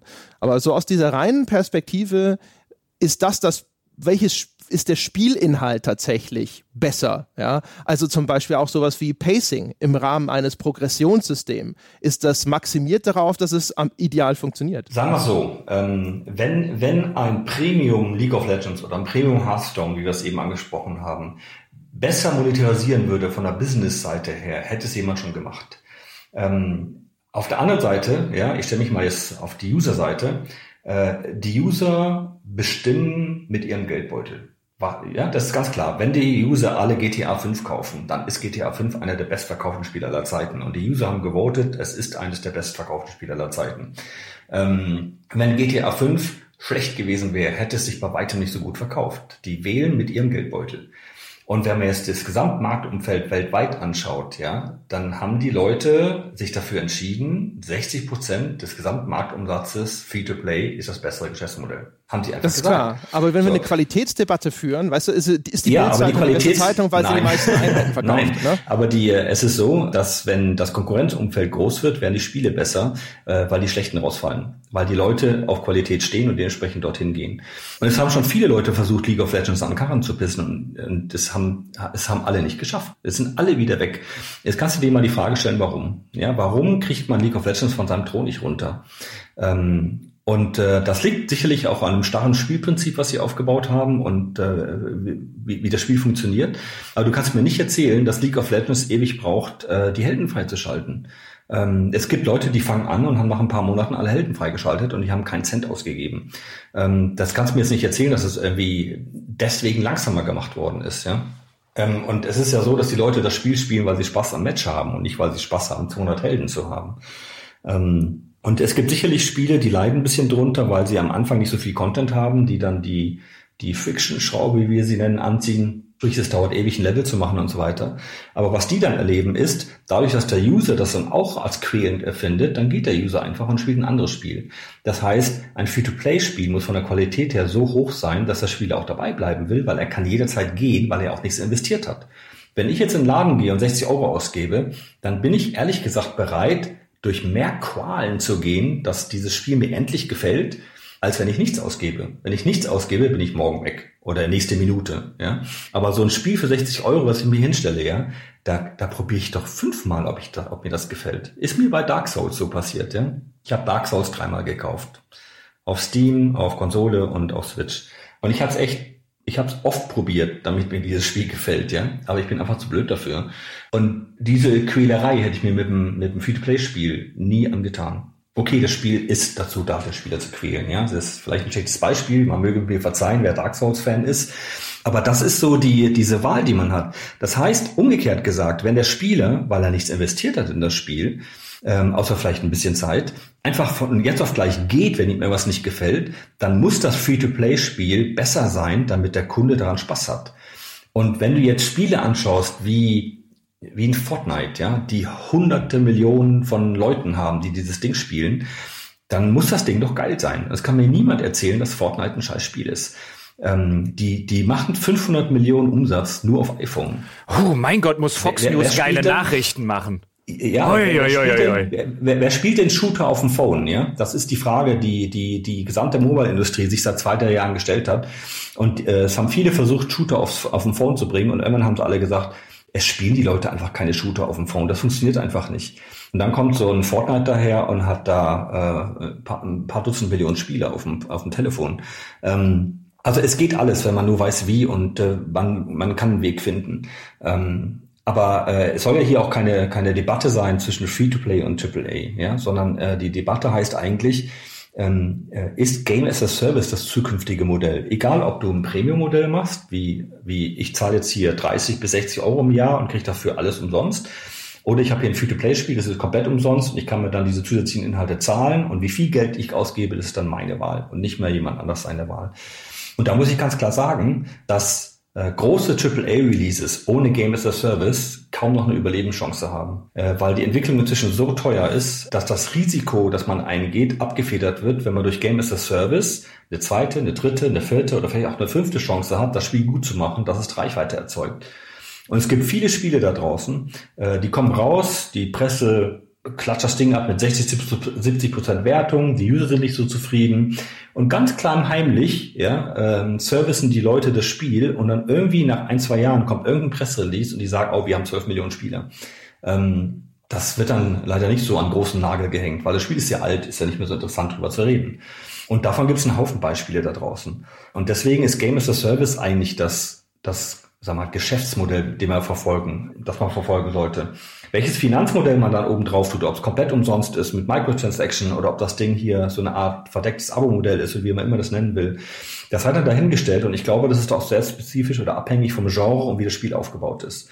Aber ich, ich, Beispiel, Teut, ich, ich muss noch mal, ich muss noch mal kurz ja, zurück. Ja. Ich muss noch mal kurz zurück, ähm, sonst sonst kommen wir zu weit weg. Nämlich von der, äh, weil ich das total interessant finde ähm, äh, und ein bisschen einseitig, wie du es gerade geschildert hast. Nämlich einerseits hast du ja, äh, muss ich dir wieder recht geben, natürlich bei der Sache, wo du gesagt hast, die Einstiegshürde ist geringer. Klar, wenn ich ein Spiel für 60 Euro ausgebe, dann sage ich, boah, ich habe 60, äh, wenn ich bisher 60 Euro kaufe, sage ich, boah, ich habe 60 Euro ausgegeben. Ähm, das muss mich jetzt schon fesseln und wenn es mich nicht fesselt, dann probiere ich es halt doch noch mal irgendwie reinzukommen, weil ich habe diesen Anfangsinvest. Quest. Aber es ist ja nicht so, als hätten Free-to-Play-Spiele oder Games as a Service, also diese klassischen auf Dauer spielbar angelegten Dinge, kein Investment. Die haben sogar vielfach ein wesentlich höheres und wenn man es umrechnet, sogar ein höheres monetäres Investment, nämlich ich muss das Wochen oder Monate spielen, um irgendwie zu einem effektiven Punkt zu kommen. Klar, ich kann am Anfang sagen, erst zwei Missionen finde ich doof, ich lade ein anderes Free-to-Play-Spiel runter, aber wenn ich mal eins habe, was mir gefällt, dann zwingt es mich durch Daily Quests, durch Weekly Quests, durch all solche Sachen jeden Tag Tag, also ob ich Lust habe oder dich, nicht. Es zwingt dich erstmal gar nicht, ja. Und du hast okay. eben gesagt, äh, sagt, ich muss gewisse Dinge tun, Stimmt. damit ich an einen gewissen Punkt komme, ja. Ja, ja. So, jetzt äh, lass uns mal über diesen Punkt äh, uns unterhalten, ja. Ein AAA-Spiel willst du durchspielen und in den Red Dead Redemption die Credits sehen, ja. Das ist der Punkt, den du erreichen willst. Äh, glaub mir, laut den Statistiken, weniger 20 Prozent der Leute machen das überhaupt. Das ist ähm, mir klar. Das ist übrigens auch nicht das, was ich erreichen will. Das ja, ist nicht das. Ich spiele das aus. Ja. ja, bei einem Free-to-Play-Spiel ja, ähm, äh, gibt es diesen Punkt nicht, den man erreichen will, weil diese Dinger sind angelegt, endlos gespielt zu werden. Ähm, da muss jeder seinen eigenen Punkt finden, den er erreichen will. Und äh, glaub mir, dass dieser Punkt ist für jeden User verschieden. Ja? Der eine will der Größte sein, der andere will der Mächtigste sein, der Dritte will der Berühmteste sein, der Vierte will einfach nur ein Arschloch im Spiel sein und der andere will einfach nur seine Ruhe haben und vor sich hin werkeln. Ähm, das sind alle Spielertypen, die da sind und jeder nimmt seine eigenen Ziele und ver versucht sie zu verfolgen. Und äh, das Spiel gibt einem diese Möglichkeiten, das zu tun. Und das ist der Kern von einem Free-to-Play-Spiel, dass es eben äh, jedem seine Ziele selbst definieren lässt und dann kannst du dahin laufen. Ähm, äh, du musst nicht die Daily Quests alle machen. Äh, klar, du kriegst mehr Belohnung, wenn du sie machst, aber du dich zwingst. Na, wenn ich, dafür. Nein, das stimmt aber, das stimmt ja aber nicht. Wenn ich einen Hearthstone zum Beispiel nehme, wenn ich dort nicht meine grindy, daily, weekly und so weiter Quests habe, werde ich nie in irgendeiner Form ein Deck zusammengestellt bekommen, außer ich gebe Geld aus, mit dem ich irgendwie eine Chance habe, gegen irgendjemanden zu gewinnen, der nicht gerade genauso wie ich irgendein Starter-Deck hat. Also, dass hier natürlich der, der, der in, in vielen von, ich will nicht sagen in allen, es gibt Beispiele wie jetzt in Path of Exile oder so, die das wirklich sehr, sehr ausklammern, das Ganze, aber in sehr vielen von denen, von dir als positiv genannten Beispielen, ist es schon so, wenn ich das Spiel länger als ein oder zwei Runden mal spielen möchte, muss, muss ich erhebliche Zeit investieren, um überhaupt gerade in den kompetitiven Spielen, nimm den World of Tanks oder so, was ich dort investieren muss, um nur halbwegs wettbewerbsfähig zu sein, ist entweder fast genauso viel Geld, wie ich für das Spiel ausgeben würde, wenn es ein Vollpreisspiel wäre, oder so viel Zeit, dass wenn ich in der Zwischenzeit einen Nebenjob machen würde, ich mir fünf Vollpreisspiele ja, leisten könnte. Genau. Geld gleich Zeit. So einfach ist das. Ähm, und das Spiel zwingt dich nicht dazu. Das ist deine eigene Entscheidung durch deinen Ehrgeiz, dass du unbedingt gewinnen willst, ja, dass du da diese Daily Quest machen willst. Ähm, und jetzt beschwerst du dich gerade, dass ein Spiel, was komplett umsonst ist, von einem großen Team mit, mit viel Liebe und mit viel Aufwand ins Netz gestellt, dass, dass die von dir wollen, dass, wenn du was umsonst von denen haben willst, nämlich ein neues Kartenpack, du bitte ein bisschen Zeit investieren darfst. Darüber beschwerst du dich gerade. Und als Entwickler, ja, äh, würde ich dann einfach sagen, du bist einfach nur frech.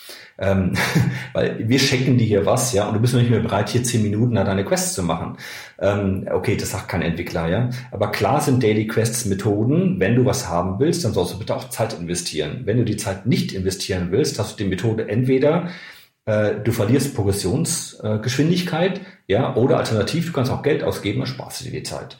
Ähm, das ist genau so, wie Free-to-Play funktioniert. Zeit gleich Geld. Hast du die Zeit, brauchst du nichts ausgeben. Hast du keine Zeit, kannst du das mit Geld kompensieren. Und das ist wunderschön, ja, weil wenn du jetzt ähm, äh, mit Freunden spielst, ja, davon haben zwei Kinder und äh, der dritte hat Nacht- und Tagschicht und der vierte ist äh, auf Hartz IV und hat einen ganzen Tag Zeit, ja, der wird euch davon rasen und mit dem könnt ihr gar nicht zusammen spielen, ja. Und die zwei Daddys mit ihren Kindern, die geben halt im Monat 30, 40, 50 Euro für das Spiel aus und können mit ihm standhalten, damit sie immer noch mit ihm zusammenspielen können. Das ist das Schöne an Free-to-Play, dass das möglich ist. Das ist in einem rein AAA-Spiel, wo du die Progression eben nicht skippen kannst, äh, ist das nicht möglich. Also wenn ihr jetzt aber, hier, wenn ihr jetzt, ja. Ah, ganz kurz, aber da, da bricht natürlich aber auch so ein bisschen dieses, dieses schöne Bild ne, vom Win-Win zwischen Kunde und Entwickler zusammen, weil für zumindest für diejenigen, die eben nicht in der Lage sind, diese Zeit aufzubringen, mhm. ist das, was anfangs so viel günstiger war, was kostenlos war, jetzt im Gesamtinvest erheblich teurer als die Einmalinvestition von 60 Euro. Ja, wenn es, wenn es nur um Geld gehen würde, stimmt das. Ähm ist es aber nicht. Es geht hier um Unterhaltung und um den Wert der Unterhaltung und ob der Kunde da interessiert ist, für diese Unterhaltung laufend Geld auszugeben. Und hier ist der Witz dabei, ja, wenn diese, diese Free-to-Play-Spiele funktionieren und die Leute spielen das über Jahre hinweg, dann ist das für sie kein Spiel mehr, sondern es ist für sie ein Hobby geworden. Und für dieses Hobby geben sie Geld aus. Und äh, das machen die auch gerne. Die beschweren sich nicht darüber, ja. Ähm, und das ist, ich weiß nicht, das kann man vergleichen mit vielen anderen Hobbys auch, wo man viel Geld ausgibt, ja. Ich meine, ich sammle meine technischen Gadgets hier, die ich hier vor mir liegen habe und gebe dafür Geld aus, ja. Einer von euch mag noch Vinylplatten sammeln und gibt dafür 50 Euro im Monat aus, um die neuesten Releases zu kaufen oder alte aufzukaufen. Der dritte sammelt Science-Fiction-Romane. Der vierte spielt Golf und muss immer die neuesten Golfschläge und Bälle haben und gibt dafür ein Vermögen aus. Ja, da gibt es viele Hobbys wo die Leute ihr Geld dafür ausgeben. Und deswegen äh, ist es ja auch so, dass die meisten Free-to-Play-Spiele Online-Spiele sind, weil die, dadurch, dass sie massive online oder semi-online sind, ähm, eher dazu geeignet sind, zum Hobby zu werden, als Spiele, die man kurz zockt und dann weggeht. Das ist übrigens auch, jetzt nur als mal äh, ein Argument zu finden, ähm, der Grund, warum Battle Royale so erfolgreich ist. Wir haben doch, wenn wir jetzt mal äh, die Battlefields anschauen, ja, seit Battlefield 2 und 3 muss man ja wahnsinnig viel Zeit investieren, um alle Waffen und Perks und Mods und keine Ahnung was freizuschalten, um überhaupt, äh, wie Jochen sagte, kompetitiv überhaupt irgendwo mal ein Ende zu sehen. Ja? Äh, das gleiche ist dann in Call of Duty drin gewesen und in vielen anderen Spielen. Man muss in diese Spiele viel Zeit investieren, bevor man alles freigeschaltet hat. Aber ich habe es doch bezahlt. Aber das ist ein anderes Argument. So, und dieses Investment, was da drin ist, das hat die Leute gefesselt und das fanden sie auch geil. Aber sie wollten irgendwie auch mal einen Ausgleich haben. Und dieser Ausgleich kommt mit Spielen, die immer ein komplett Reset durchführen bei jedem Match. Und das ist eben Battle Royale. Ja, da springt jeder nackig in eine Arena und alles, was du brauchst, kannst du sammeln. Und ganz am Schluss, wenn der Score rüberkommt, ja, ist alles wieder weg. Das ist genau das, was die Leute als als ähm, Gegenpol brauchen. Und das wird im Free-to-Play-Bereich sich, sicherlich auch noch größer werden, auch in anderen Genres, nicht nur jetzt im Shooter-Bereich, das ist nur der Anfang. Aber da kommt das her, ja. Dieses, dieses Investment ist in, auch in den AAA-Spielen immer größer geworden, dass ich reintun muss, um Spaß zu haben, um, um da überhaupt ein Ende zu sehen. Und äh, mir ist es das erste Mal in Battlefield 3 aufgefallen, ja, wie viel ewig Zeit man braucht, bevor mein, mein Medic jemand reviven kann, ja. Oder äh, bis meine MP5 endlich mal geil ist, ja. Und dann war die geil und groß ausgebaut und habe ich die nächste Waffe bekommen und durfte von vorne anfangen. Und ich habe doch dafür komplett schon bezahlt. Und das ist halt so diese, diese, diese, diese Trends, die da und Gegentrends, die da, da draußen ähm, vorhanden sind. Es ist halt so, dass äh, die, die momentane Zeit, wenn man die Spiele mal anschaut, ähm, ist so, dass alles immer kurzlebiger wird. Ja, also wir sind auf diesem diesem äh, Quick-Snack-Niveau angekommen. Ja, das sieht man an Snapchat, das sieht man an an Twitter, das sieht man an vielen anderen Sachen. Immer diese kurzen Schnipsel, die man überall nur hat. Und äh, diese Spiele, die einem, einem richtig ewig lang fesseln, ähm, werden vielleicht eine riesen Konkurrenz bekommen durch Spiele, die es irgendwie schaffen, einen lange zu fesseln durch Quicksnacks. Und da zähle ich Battle Royale dazu. Ja, man kann einfach mal kurz in, in Apex oder Fortnite in der Arena springen, Spaß haben und nach 20 Minuten ist alles vorbei. Und man hat aber kein Investment gemacht, ja. Man hat äh, da keine Gilde, die einem sagt, heute Abend um acht legen wir den Boss. Man hat da keine neue Waffe anlockt, die man erstmal leveln muss, ja. Man gar nichts, ja. Das ist einfach nur alles wieder von vorne. Wie cool ist das denn? Und ähm, das finde ich so faszinierend von meiner Game Designer Sicht her jetzt, ja, dass dieser Gegentrend ähm, eine äh, viable, also überlebensfähig geworden ist. Mhm. Die, äh, die Leitplanken innerhalb des, äh, deren solche Service Games entstehen können, die sind aber doch gefühlt dann trotzdem noch mal ein bisschen enger als jetzt bei den klassischen AAA-Titeln. Insofern, als dass man eben bestimmte Voraussetzungen noch mal zusätzlich hat. Also Gemeinsamkeiten sind ja inzwischen zum Beispiel sowas, wie, was du auch beschrieben hast. Also ich glaube, auch ein AAA-Titel sitzt heute da und sagt so, ja, wir müssen hier mindestens drei von vier von diesen Spielertypen vom Richard Bartle oder wo auch immer sie sich orientieren, unterstützen, damit wir einen möglichst breiten Appeal haben und ähnliches. Also das ist ja auch sehr schon sehr viel rübergeblutet, weil AAA-Entwicklung eben, weil sie so teuer ist, eben auch schon, sag ich mal, ziemlich viel ähm, an Begrenzungen und an Limitierungen mitnehmen muss. Aber dann hast du jetzt eben zusätzlich durch diese Lauflänge, die gefordert ist, eben diese Menge an Content. Und das wird dann halt bestimmte Dinge ausschließen. Ne? Also wir haben bei sowas gesehen, wie, keine Ahnung, jetzt Star Wars The Old Republic vielleicht als Ausnahme mit einem Fragezeichen dran, aber sowas wie narrativer Content ist auf jeden Fall schwierig. Wird man in aller Regel vielleicht nur benutzen, um die Leute zur Tür reinzukriegen?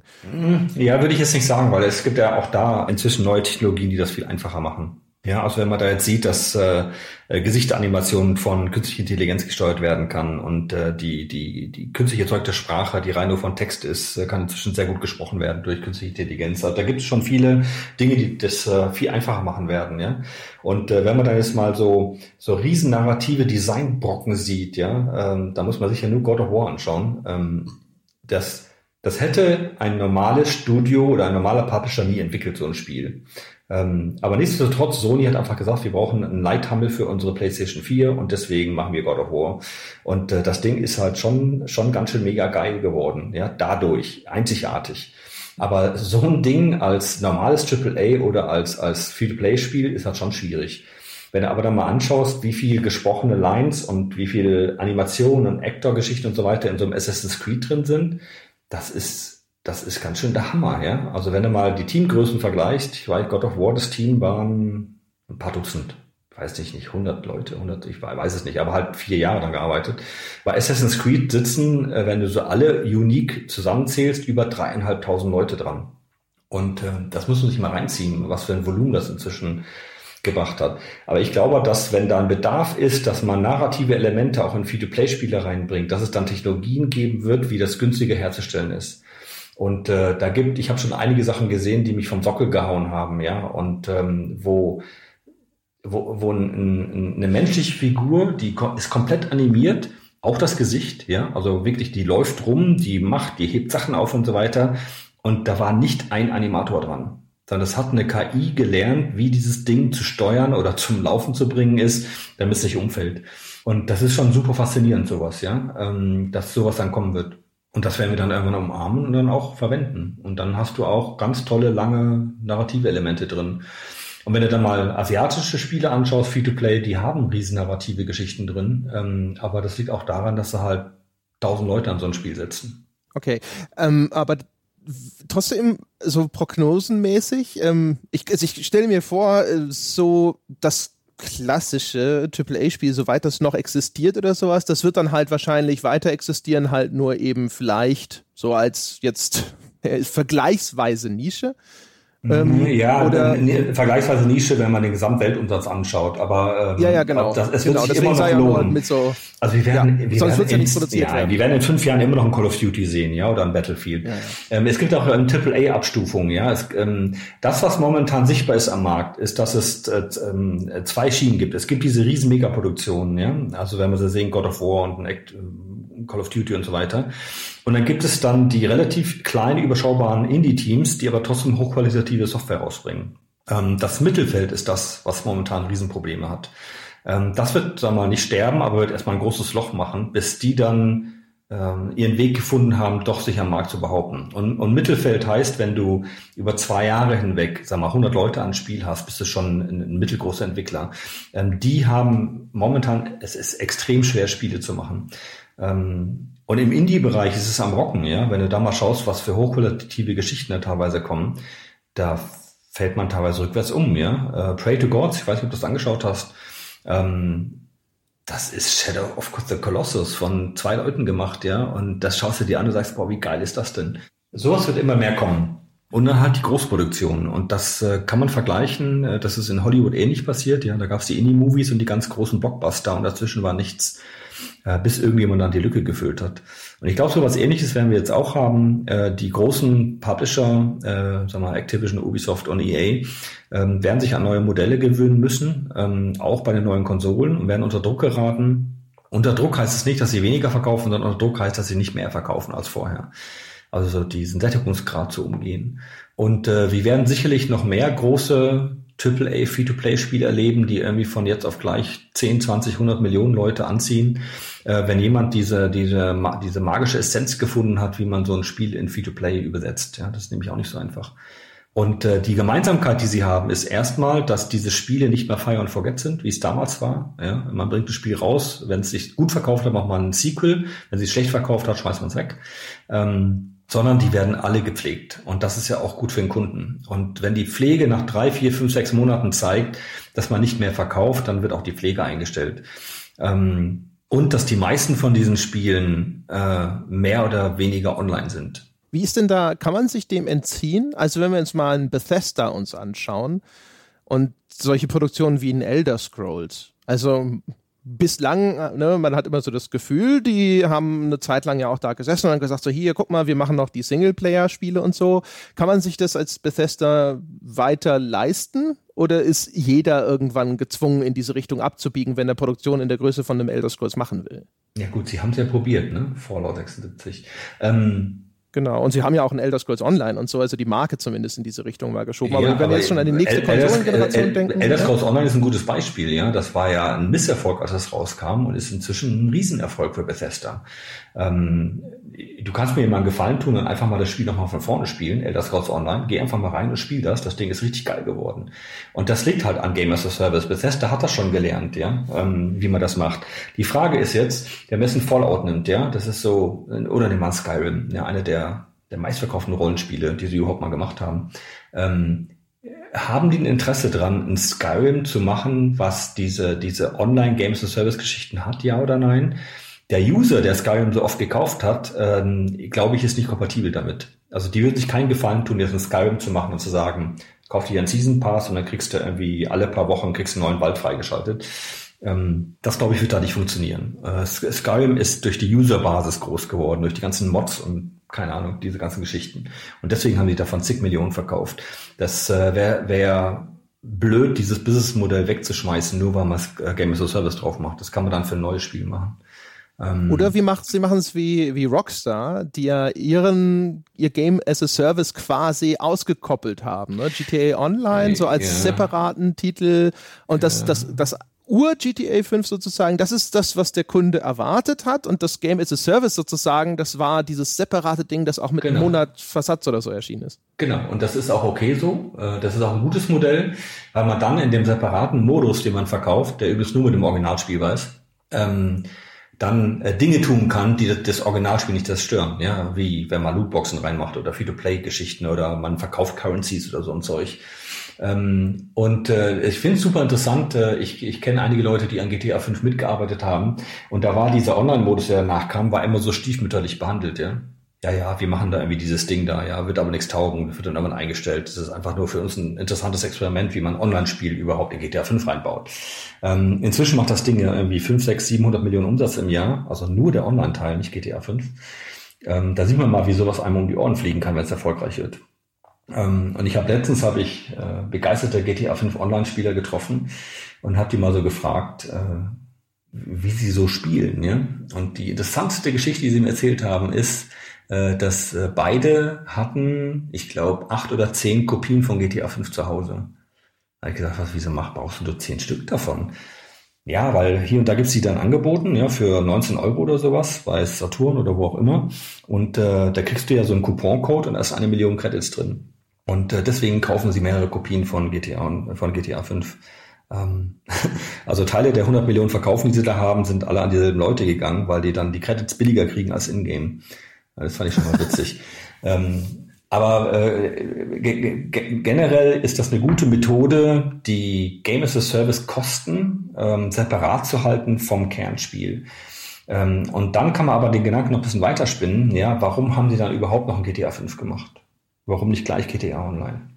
Aber ich, äh, ich, ich, ich muss mal kurz was einhaken, nämlich was die Zahlen angeht. Ich will nur, nur, dass ich die auch in meinem Kopf. Wenn du sagst, 60 Prozent des äh, Games-Marktes weltweit sind mittlerweile Free-to-Play, dann ist dort Asien drin und da ist da Mobile drin, oder? Ja, natürlich. Okay, also können wir quasi von den 60 Prozent über die Spiele, die wir jetzt reden, können wir davon mindestens mal 50 Prozent wieder abziehen, weil das Spiele sind wie Mobile, wo free, nur Free-to-Play funktioniert und wir über ganz andere Spiele reden, oder über Asien, wo, wo es einen gewaltigen Free-to-Play und Mobile-Markt Gibt, der gar nicht kompatibel mit Europa und äh, äh Nordamerika ist in vielerlei Hinsicht oder? Ja. Weil, weil, weil, wenn wir dann drüber reden, jetzt habe ich einfach mal geguckt, einen Warframe haben wir als Beispiel genommen für ein super erfolgreiches Free-to-Play-Spiel, das es auch ist.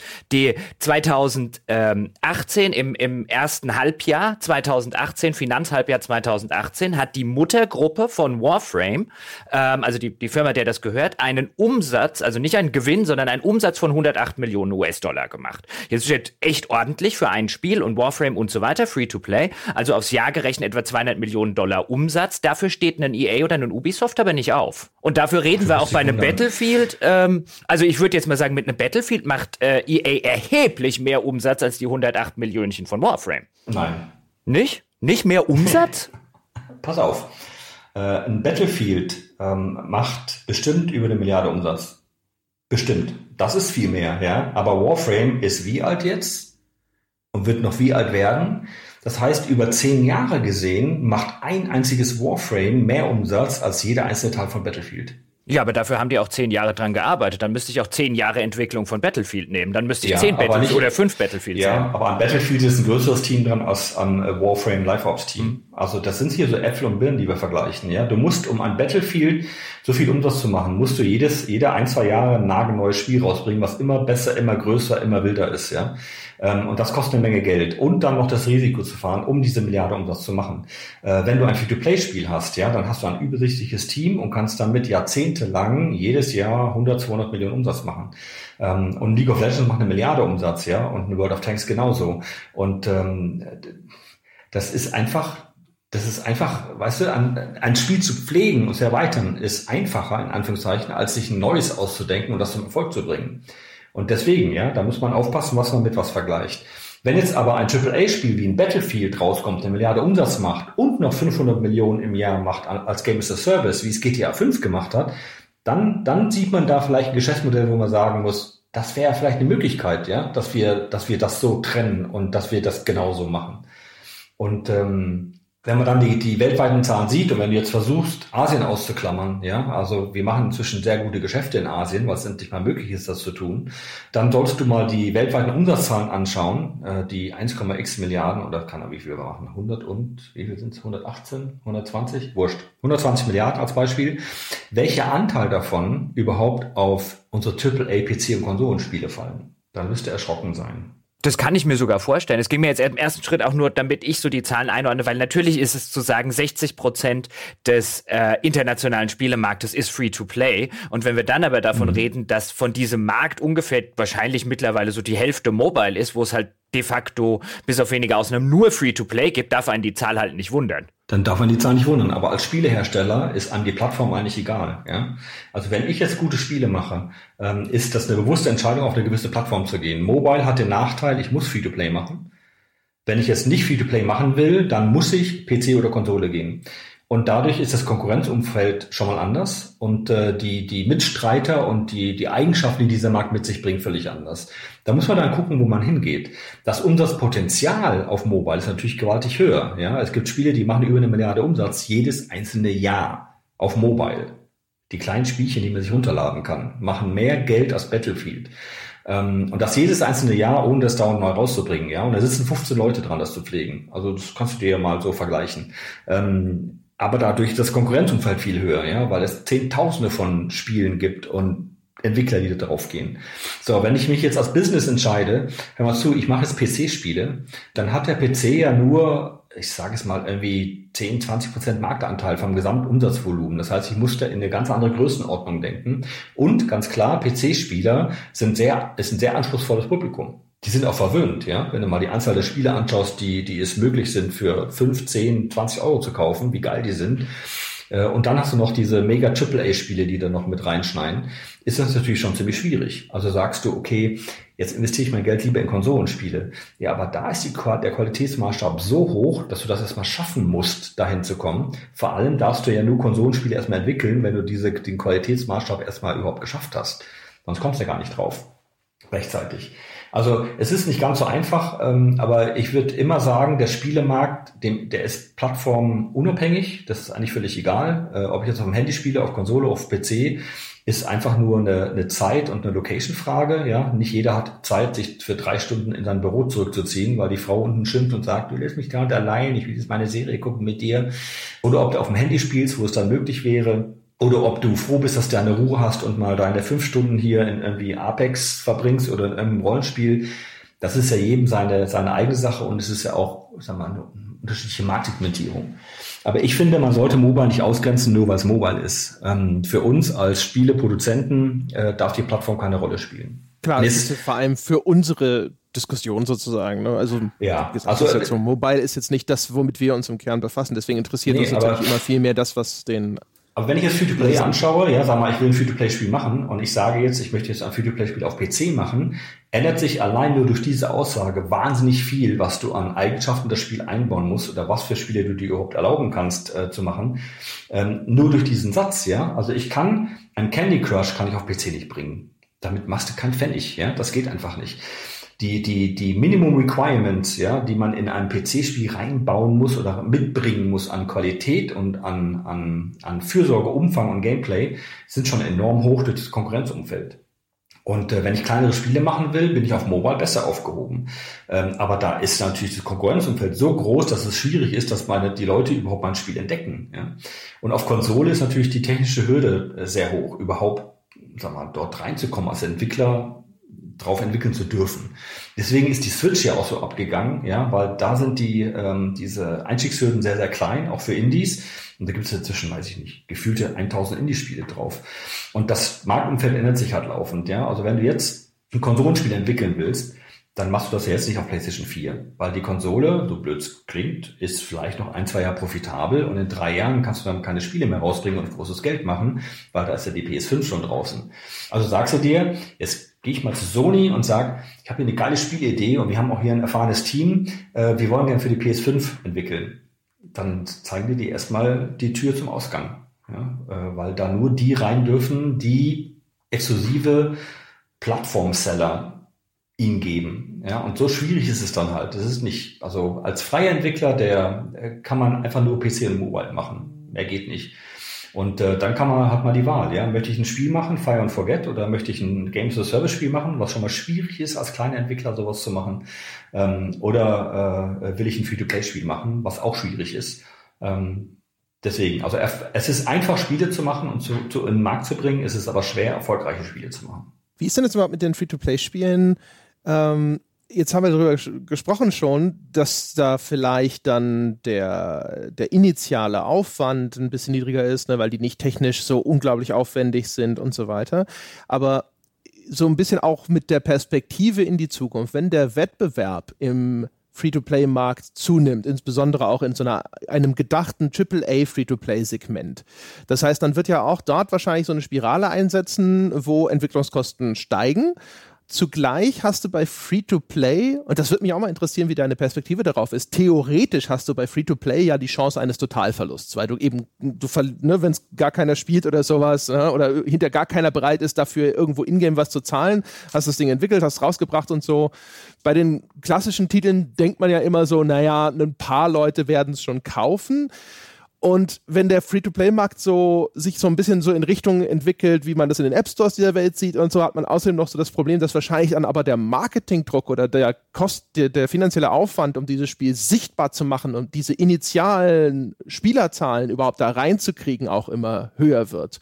Also gleicht sich das irgendwann auch wieder einfach an, sozusagen, dass man hinterher sagt, so, wir bezahlen halt initial jetzt unterm Strich genauso viel, so viel mehr Geld sozusagen dann hinterher, dass sich das gar nicht so stark unterscheidet? Also der Mobile Free-to-Play-Markt ist ja schon relativ weit und da ist ja der Verdrängungswettbewerb schon äh, ziemlich arg am, am ne, den spürt man ja schon. Und äh, viele Leute sagen, ja, man kann im Mobile kein Free-to-Play-Spiel mehr rausbringen, ohne ein paar Millionen Marketing in die Hand zu nehmen, damit man das sichtbar machen kann. Ähm, und denen sage ich dann immer, du musst nur dann Millionen von Dollar in die Hand nehmen für Marketing, um dich sichtbar zu machen, wenn dein Spiel von selbst aus nicht sichtbar ist oder auf gut Deutsch gesagt, wenn dein Spiel scheiße ist. Das hören sie dann nicht so gern von mir, aber ich bin halt ein ehrlicher Mensch. Ähm, es ist halt so, dass ähm, bei Free-to-Play, dadurch, dass du relativ schnell an den Markt musst, damit du verifizieren kannst, ob das erfolgreich sein kann, ähm, gehen viele Entwickler den faulen Weg. Und der faule Weg ist, indem sie sagen, hör mal zu, ähm, ich habe hier einen Charakter, der braucht eine Progression, wie mache ich das? Auch in dem Spiel machen sie es so, komm, mach mal genauso. Und äh, dadurch gleichen sich viele Spiele in gewissen Genres ein wie ein Ei dem anderen. Und das ist schlecht. Ja? Ähm, also schlecht für die Entwickler. Äh, der, der Kunde, dem ist es wurscht, ja, der spielt dann das Gute davon und die schlechten nippeln irgendwo ab. Aber das liegt dann eher so an der Faulheit der Leute. Und ähm, bei Free-to-Play kommt es dann eher so auf die Positionierung an, ja, dass du eine Kombination aus Thema und Gameplay findest, wo die Leute sagen, boah, wie geil ist das denn? Und dann, dann spielen sie das auch, ja. Ähm, also in Fortnite hätte vor vier Jahren auch schon funktioniert auf Mobile. Und äh, jetzt hat es halt letztes Jahr erst funktioniert, ja, weil sie es da erst rausgebracht haben. Aber damals hat noch keiner dran gedacht, so ein Spiel überhaupt zu machen, weil sie gesagt haben, es funktioniert nicht. Und sie haben alle Unrecht gehabt. Ähm, deswegen, ich glaube, das liegt einfach nur an der Qualität und an der Uniqueness, an der, an der ne, wie man so ein Spiel platziert und, und dass die Leute es geil finden, sich anzuschauen, ähm, ob Free-to-Play funktioniert. Klar wird es einen Verteidigungswettbewerb geben hier und da, das ist aber auch gesund, ja, damit die ganzen faulen Motten da äh, hinten runterfallen. Ähm, die Frage ist nur, wie schnell so ein Verteidigungswettbewerb ähm, passiert. Und auf Mobile, da dass die Eintrittsbarrieren gleich null sind, ist der Verteidigungswettbewerb schon voll am Laufen. Ähm, auf PC ähm, geht's eigentlich, aber auf Konsole, äh, da wird er erst starten. Beantwortet das so die Frage? Ja, ich habe Raum gelassen, falls Jochen was sagen wollte. er soll einspringen. Nein, der ist wahrscheinlich jetzt völlig geplättet, weil ich ihn als Illusionist, Illusionär hingestellt habe? Nein. Hey, ich bin gerne ein Illusionist, so wie David Copperfield und so, Siegfried und Roy, ich habe weiße Ziege. Lässt du die, die Freiheitsstatue verschwinden? Ja. Und bin ich eingeladen? Und einen Elefanten, du darfst draufsetzen. Verschwindest du zusammen mit dem Elefanten.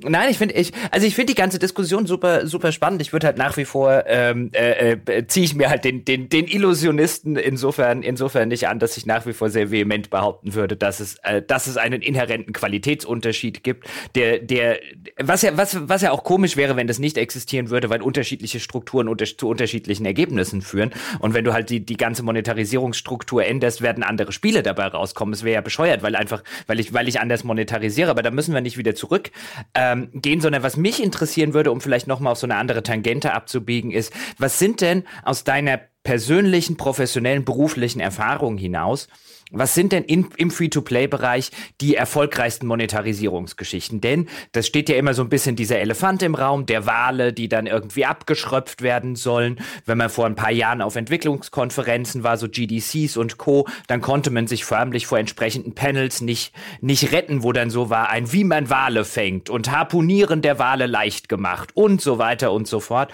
wo man schon so als Beobachter auf die Idee kommen könnte, uiuiuiui, hier halten sich jetzt alle für Walfänger und und ähm, überhaupt so der Begriff, der ja aus der Glücksspielindustrie kommt, der signalisiert schon, wie hier oder was hier plötzlich für ein Kundenbild im Spielebereich existiert. Das ist so ein bisschen die Schattenseite des Ganzen gewesen und vielleicht auch so ein bisschen eine Seite, die den Free-to-Play-Spielen heute noch nachhängt. Ist es denn immer noch so oder war es jemals so, dass das Schröpfen der wenigen, die bereit sind, Geld auszugeben, immer noch die gewinnbringendste Strategie ist? Ähm, also Warum das so aufgekommen ist damals, ja, äh, lag daran, dass äh, diese, diese Firmen, die im Free-to-Play-Bereich waren, sich keiner vorstellen konnte, warum um Gottes Willen gibt jemand 10.000 Euro im Monat für ein Spiel aus? Ja, das hatten wir ja noch nie, ja. Also Im AAA-Bereich geht das nicht, ja, und in vielen anderen Bereichen geht das auch nicht. Man kauft sich einen Rechner vielleicht für 2000 Euro oder 3000, ja, so ein Luxusding und dann kauft man sich das Spiel und spielt das, ja, aber da ist man ja noch kein Whale. Ähm, und im Free-to-Play-Bereich ist das entstanden, dass es dann halt Spiele gab, die äh, die hatten keinen Cap drin, ja. Also da, da konntest du, wenn du sehr viel Geld ausgibst, konntest du halt ne, viel Zeug kriegen. Und äh, dann gibt es halt Leute, die haben so viel Geld, denen ist das völlig wurscht, ja, und dann pumpen die da halt mal kurz 10.000 Euro rein, ähm, was für viele andere undenkbar war. Und dann kam diese Faszination mit den Whales auf und da gab es auch Firmen, die, Sp die Spiele gebaut haben, äh, die, die, sag mal, Wale einfingen, ja, und diese Leute, äh, sag mal, die dann nur mit Whales gelebt haben, wo jemand, der normal Geld ausgibt, eigentlich nicht so ähm, überleben konnte, sage ich mal. Äh, Machine Zone ist so eine der Firmen, die ganz bekannt dafür war. Ähm, und äh, dann habe ich damals, das kannst du in meinen ganzen Vorträgen anschauen, in meinem YouTube-Kanal, habe ich damals schon vorgewarnt, dass wenn Spiele nur auf Whales ausgelegt sind, äh, dass du eine, ein sehr labiles Business betreibst. Weil wenn diese Whales ein besseres Spiel finden oder mal was anderes Interessantes oder wenn du die Whales ein bisschen verarscht, ähm, dann gehen die alle und dein Business äh, wird dadurch, dass es auf wenigen Usern die Zahlen basiert, halt eingeschränkt. Ähm, viel besser ist es, wenn, äh, wenn auch die Wenigzahler einen, einen großen Teil deines Umsatzes beitragen. Und äh, das ist so die Doktrin, die die meisten Spiele überhaupt nachverfolgen, ja, wo egal wie viel Geld du ausgibst, ja, ähm, du, du, du kriegst immer was Gutes zurück. Value for money, wie man sagt. Denn ähm, let's face it, also die, wenn jemand für ein Spiel Geld ausgibt, ähm, der ist nicht blöd, ja, und der, der erwartet, dass er dafür auch einen Wert zurückkriegt. Und er würde nicht mehr Geld ausgeben, wenn der Wert im Spiel ihm nicht irgendwas bringen würde. Und ähm, da kommt dann halt diese, diesen, diese regelmäßigen Zahler zustande. Und jetzt sagst du zum Beispiel, ja, die paar wenigen, die zahlen, ähm, das ist, ähm, dieser Irrglaube kommt äh, von, von den Statistiken, die da draußen sind, weil die immer sagen, ja, durchschnittlich zahlen weniger als drei Prozent für Free-to-Play-Spiele. Im Durchschnitt stimmt das, wenn man alle Free-to-Play-Spiele in einen äh, Haufen wirft. Da sind aber auch die ganzen schwarzen Schafe dabei. Ähm, wenn man die Top-Free-to-Play-Spiele nimmt, zahlen viel mehr dafür. Ja, also in World of Tanks als Beispiel zahlen über 30 Prozent der Leute. Also jeder Dritte zahlt für World of Tanks. Bei League of Legends sind es viereinhalb Prozent, das ist relativ wenig für deren Spiel, aber auf der anderen Seite haben sie auch eine Reichweite von über 100 Millionen Leuten. Ähm, äh, bei Puzzle and Dragons zahlen über die Hälfte der Leute, die es spielen. Das ist ein Mobile-Titel. Also da gibt es verschiedene Größenordnungen, wie viele Leute überhaupt für solche Spiele zahlen. Und umso besser dein Spiel designt ist, umso besser du dann äh, die Leute auch behandelst, die zahlen und die nicht zahlen, umso mehr Umsatz kannst du auch machen, weil mehr Leute dafür zahlen, weil sie einen Wert dafür kriegen. Und wenn du mich jetzt fragst, was ist das beste Monetarisierungsmodell, da muss ich eigentlich nur antworten, es kommt drauf an. Ja, es kommt drauf an, was du für ein Spielgenre hast, was du für eine Zielgruppe hast und äh, was du für, für, für Hauptmechaniken da drin hast. Und äh, wenn du dich da ein bisschen einlesen willst, ja, du brauchst verschiedene Pfeiler für die Monetarisierung, um, äh, um das richtig gut zu machen. Und ähm, äh, da sollst du dir meine etwas längeren Vorträge mal anschauen. Die sind alle online, äh, weil das kriege ich jetzt nicht in, in der halben Stunde, die uns noch bleibt. Tut mir leid, das alles zu erklären. ähm, der, aus dem Grund übrigens, warum Monetarisierungsmodelle ein bisschen komplizierter sind oder halt äh, nicht offensichtlich, ähm, sag mal, nicht offensichtlich funktionieren oder nicht funktionieren, ist es so, dass viele Firmen da draußen Monetarisierungsmodelle einfach Copy-Paste kopieren von anderen Spielen. Also das am meisten kopierte Monetisierungsmodell da draußen ist das vor Clash Royale. Äh, Clash Royale ist ein Mobile-Titel von Supercell. Äh, das Ding macht irgendwie fast eine Milliarde im Jahr, dieses eine Spiel. Und ähm, Clash Royale hat Monetarisierungssystem, was man sehr einfach äh, begreifen kann oder sehen kann und dadurch kann man es dann auch relativ gut kopieren für ein anderes Spiel. Deswegen kopieren das halt Gott und die Welt inzwischen, ohne zu begreifen, ob das funktioniert für ihr Spiel oder ob es überhaupt passt. Ja? Ähm, weil diese Entwickler schon oft genug auf die Nase gefallen sind, äh, Monetarisierungsmodelle zu benutzen, die halt nicht funktioniert haben und dann ihr tolles Spiel einstellen mussten, ob, obwohl es ein tolles Spiel war, aber halt nicht monetarisiert hat. Ähm, und sie haben mich nicht angeheuert und mich bezahlt, um ihnen zu sagen, was gut geht und was nicht. Gibt's, würdest du sagen, gibt es äh, eine Art, weiß nicht, gibt es ethische Richtlinien im Umgang mit diesem Monetarisierungsmodell, gerade weil es nach oben nicht gekapselt ist, also Leute sich ja, ja theoretisch da ruinieren können? Also die, diese Leute Ruiniererei, das ist, das geht natürlich durch die Presse hier und da, äh, das ist aber nur das ist ein kleiner Bruchteil, ja, und das existiert ja in allen Branchen, ja, das, äh, das existiert ja auch, weiß ich nicht, Biertrinker, Fußball, was Teufel was. Ähm, aber ethische Richtlinien ist einfach so, ja. Man, man sollte sich immer bewusst machen, dass jemand, der Geld zahlt, hat Spaß am Spiel und möchte für das Geld auch den Wert zurückhaben. Sprich, wenn du diesen Mann verarscht, dann ist er nicht nur wütend, sondern er geht auch und rät anderen Leuten ab, dieses Spiel zu spielen. Also es ist kein guter Umgang mit dem Kunden. Für mich ähm, gilt immer die Fair Play-Regel. Fair Play heißt, dass man sich im Spiel alles erarbeiten kann, indem man Zeit oder Geld reinsteckt. Ähm, das heißt, Zeit ist gleich Geld.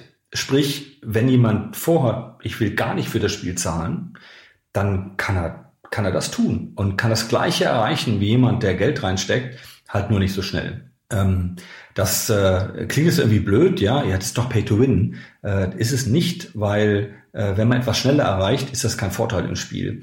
Ähm, weil wenn so ein Spiel zehn Jahre gespielt wird, ja, wenn man jetzt im Jahr drei einsteigt, gibt es Leute, die spielen ja schon drei Jahre, die haben einen riesen, haben einen riesen Vorteil? Nein, haben sie gar nicht weil ich mich im, in, in der Progression in dem Bereich bewege, wo auch andere nur so lang spielen, wie ich spiele. Sprich, wenn jemand zahlt und schneller vorwärts kommt, dann kommt er schneller in einen Bereich rein, wo Leute drin sind, die das Spiel schon sehr lange spielen oder die genauso viel gezahlt haben wie er. Das ist eigentlich alles, was du tust, wenn du Geld reinsteckst. Und ähm, das ist dann, äh, da kriegen die Zahler Value for Money zurück und dann kriegen die Nichtzahler trotzdem äh, alles das, was die Zahler kriegen, indem sie halt Zeit reinstecken. Äh, sobald du anfängst, äh, Leute nicht mehr fair zu behandeln, ihnen verschiedene Angebote zu machen äh, oder dem einen das billiger zu verkaufen als dem anderen ähm, oder wenn du Geld reinsteckst, alles teurer zu machen, damit er dann noch mehr Geld reinsteckt und so weiter, das geht alles nach hinten los. Das hat man gesehen. Es gab eine Firma, die hieß Synga oder die gibt es immer noch. Die haben das damals gemacht mit ihren Spielen auf Facebook und äh, sind dann ins Straucheln geraten und alle ihre Kunden sind alle weggelaufen. Und ähm, äh, das, äh, das hat keinen Hand und Fuß, wenn man sowas macht. Und äh, es gibt halt immer wieder schwarze Schafe, das ist normal, aber die gibt es in der anderen Branche auch, auch in AAA. So. Aber das heißt also, ähm, muss ich mal gucken, an welchem Punkt ich da jetzt nachfragen will. Jetzt, bei, weil du es eben angesprochen hast, es gab ja auch, was mal so durch die Presse gegeistert ist, irgendwelche Patente für Systeme, die ähm, entweder die Zahlung oder das Gameplay dynamisch anpassen. So nach dem Motto, hey, ähm, der hier gibt viel Geld für unsere Lootboxen aus oder sowas. Das heißt, wir setzen mal die Gewinnwahrscheinlichkeit für den runter, damit er noch mehr kauft. Oder umgekehrter Fall, keine Ahnung, wir haben hier einen Kunden, von dem wir wissen, dass er bei der, dass, dass er eigentlich ein guter Kunde ist und für den lief es in letzter Zeit nicht so gut und da müssen wir aber dafür sorgen, dass der mal wieder Erfolgserlebnisse hat und sowas. Also ist das ein Teil, wo du sagst, das findest du nicht okay? Nee, finde ich nicht okay. Ähm, es ist auch so, dass die meisten Spiele, die in den Top-Charts sind, das nicht benutzen. Ähm, also wenn du es nötig hast, solche Systeme zu benutzen, äh, ist dein Spiel scheiße oder dein Monetarisierungssystem und solltest dann mal drüber nachdenken. Also wenn du es nötig hast, sowas zu tun. Es existiert, ja, aber äh, nicht in den Top-Spielen. Das ist ein Patent angemeldet, heißt noch lange nicht, dass, dass es benutzt wird, ja. Ähm, nee, es, aber es, nein, umgekehrt. Also meine Frage war, es gibt es, es klang so, als es gäbe es schon Spiele, die das machen oder die diesen Versuch unternommen haben. Haben die doch. Das Gefühl, Sünger hat das gemacht, am laufenden Band, so. ja. Ähm, die haben, äh, die, da gibt es genug Beispiele da draußen, ja. Ein Ehepaar hat Farmville 2 gespielt, ja. Und äh, da bekam der, der Mann ein Angebot für 20 Euro, da irgendwie so ein Megapack zu kaufen, ja. Und die Frau bekam doch später exakt das gleiche Angebot, aber für einen doppelten Preis. Da haben die zwei sich dann äh, irgendwie dann an den Kopf gefasst und haben gesagt, was soll das denn, ja? Warum kriege ich für 20 Dollar und du für 40 Dollar? Das kann gar nicht sein. Und äh, was haben beide gemacht? Ja, sie haben Sünger den Finger gezeigt und spielen was anderes. Ähm, das kannst du einfach nicht bringen. Du musst deine gesamte Spielerschaft fair gleich behandeln. Jeder ist komplett gleich. Egal ob Männlein, Weiblein, jung, alt, Zahler, Nichtzahler, ist völlig egal. Die sind alle über den gleichen Kamm geschoren. Wenn du da anfängst, Unterschiede zu machen, kommst du in Teufelsküche. Ähm, es gibt sicherlich User-Segmentierung, wann du ihnen gewisse Sachen anbietest, ja. Dass du einfach sagst, immer zu, äh, meine künstliche Intelligenz hat festgestellt, dass die Wahrscheinlichkeit, dass du unser Spiel in den nächsten zwei Wochen verlassen wirst, auf 50 Prozent gestiegen ist. Ich mache dir hier mal ein tolles Angebot. Ähm, das ist okay, ja. Kann man machen. Ähm, aber wenn man Leute ungleich behandelt, dann geht es komplett nach hinten los. Weil Online-Spiele, da unterhalten sich die Leute drüber, ja. Und äh, irgendwann geht das rum und dann kannst du es vergessen. So wie die wenn, ganzen Leute, die Sky abonniert haben und inzwischen alle sich schon untereinander abgesprochen haben, dass man quasi sofort kündigen muss, damit man das günstigere Sky-Angebot bekommt. Ja, nicht nur das, man sollte regelmäßig Sky kündigen, dann bekommt man immer bessere Angebote. Äh, also wenn schon so weit ist, dann sollte sich Sky vielleicht sein Businessmodell überlegen. Aber so weit ist es bei denen schon. Nein, die ähm, haben sich ihr Businessmodell überlegt. Ähm, äh, ich weiß nämlich aus dem Freundeskreis, äh, die über Jahre hinweg immer wieder für ein Jahr abgeschlossen zum alten besten Tarif und wieder gekündigt, damit sie den wieder kriegen nach drei Anrufen. Äh, sie haben es jetzt in der Zwischenzeit aufgehört und ich glaube, das hat sie dann auch wieder Kunden gekostet. Tja. Also, okay. wie man es macht. So eine, tolle, so, eine, so, so eine große Rolle spielt jetzt Sky nicht, ja, in, äh, in dem gesamten aber äh, äh, Kunden wollen nicht verarscht werden und äh, wenn Kunden das Vertrauen in die als Operator verlieren, ist bist du sowieso am Arsch, ja. Und deswegen darf man das Vertrauen nicht verspielen. Ähm, das ist. Wie ist es, äh, wie ist es mit äh, mit den vielbeschworenen Glücksspielmechanismen? Hast du da eine Meinung zu? Also wo einen gibt's irgendwo einen Grenzverlauf für dich, wo du sagen würdest, okay, hier hört das äh, erlaubte Verführerische auf und hier wird es zur psychologischen Manipulation? Ja, was immer Glücksspiel heißt, ja. Also rein nach Definition Glücksspiel, wenn du was investierst und sag mal zufällige äh, Gewinne kriegst, äh, dann ist das. Es geht per um Gesetz, die Mechanismen. Ja, die Mechanismen, ja. Was heißt denn Mechanismen, ja? Äh, Mechanismen heißt ja Glücksspiel. Ich habe hier so eine Box, ja, und die kann ich aufmachen und dann ist so ab und an ist was Episches drin, ja. Und dann werde ich dazu verleitet, noch mehr Boxen zu kaufen, weil es kann ja mal sein, dass da so ein Mega-Item drin ist. Ähm, wenn ich in World of Warcraft einen Boss kille, ja, und endlich mein episches äh, Zweihänderschwert droppt, ja, dann ist es genau der gleiche Effekt. Ähm, das ist der Belohnungseffekt damit, ja. Es gibt Spiele, die übertreiben das, indem sie wirklich, sagen wir mal, eins zu eins psychologische Leitfäden von für der Glücksspielindustrie verfolgen.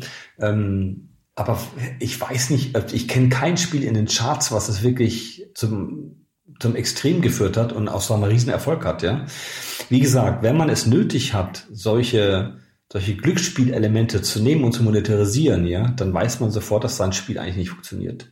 Da sollte man vielleicht sein Geschäftsmodell überdenken. Das ja, ist meine Meinung dazu. Ja? Aber also ich finde, Glück, äh, Glücksspiel selber hat in Spiel nichts zu suchen. Ja, aber Moment, meine was Meinung. du gerade, was du, aber warte mal, wenn ich nur dein Beispiel richtig verstanden habe, bei World of ja. Warcraft zum Beispiel, wenn du den Boss legst und du hast eine Wahrscheinlichkeit, mhm. dass was weiß ich für deine Klasse das epische Schwert droppt, dann ist ja. das zwar fundamental sowas ähnliches wie in der Lootbox zum Beispiel, für die ich jetzt einen Euro ausgegeben habe, aber das eine ist per Definition in Deutschland, Gesetzdefinition, eigentlich Glücksspiel, weil es bei dem einen findet ein Geldeinsatz unmittelbarer Natur statt. Ich zahle einen Euro und ähm, ich bekomme einen unbekannten Gewinn, möglicherweise. Das ist die Definition in Deutschland gesetzlich von Glücksspiel.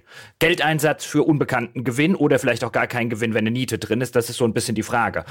Bei World of ja, Warcraft Gewinn, haben wir keinen Gewinn Geldeinsatz. Heißt, dass, äh, Gewinn heißt, nein, nein, wir, wir haben keinen, wenn wir keinen Geldeinsatz haben, kann es kein Glücksspiel sein. Das ist deutsche, ja, genau. deutsche, ich, deutsche Definition. Bei World of Warcraft haben haben wir keinen Geldeinsatz für den Boss. Doch, Deswegen ist es nicht vergleichbar. Gedeckelt, ne? Moment, ist nach oben also, gedeckelt äh, durch diesen Monatsbeitrag. Genau, 12 Euro im Monat. So, bei den, bei den Glücksboxen in Spielen, in Free-to-Play-Spielen, ist es so, dass du die Boxen die auch umsonst verdienen kannst. Das ist die Frage, ist der Geldeinsatz erzwungen? Nein, ist er nicht. Du kannst diese Boxen auch so kriegen. Und diese Boxen funktionieren nur dann, wenn du die Boxen auch so kriegen kannst. Das Einzige, was du mit Geldeinsatz machst, ist, dass du die Frequenz der Boxen erhöhst. Das ist das Einzige. Und äh, äh da habe ich gerade vorgestern, glaube ich, äh, meinen letzten Talk über genau diese Lootboxen online gespielt, äh, online gestellt, wo du das mal nachschauen kannst, ja, wenn du dir den Talk mal anschaust, wo das genau definiert wird, ja. Also wenn du, wenn du ein Lootbox-basierendes Spiel machst, ähm, was ja inzwischen eine anerkannte Spielmechanik ist, weil es gibt da tausende von Spiele, die das inzwischen benutzen, ähm, muss es die zentrale Quelle sein für alle die Gegenstände, die dieses Spiel offeriert. Das ist die erste Regel, damit es funktioniert. Ja. Die zweite Regel, um das äh, Funktion, Funktionieren zu bringen, ist, dass der User relativ häufig so eine Box aufmachen muss. Und relativ häufig heißt es nicht äh, einmal am Tag. Nee, das heißt mehrmals die Stunde.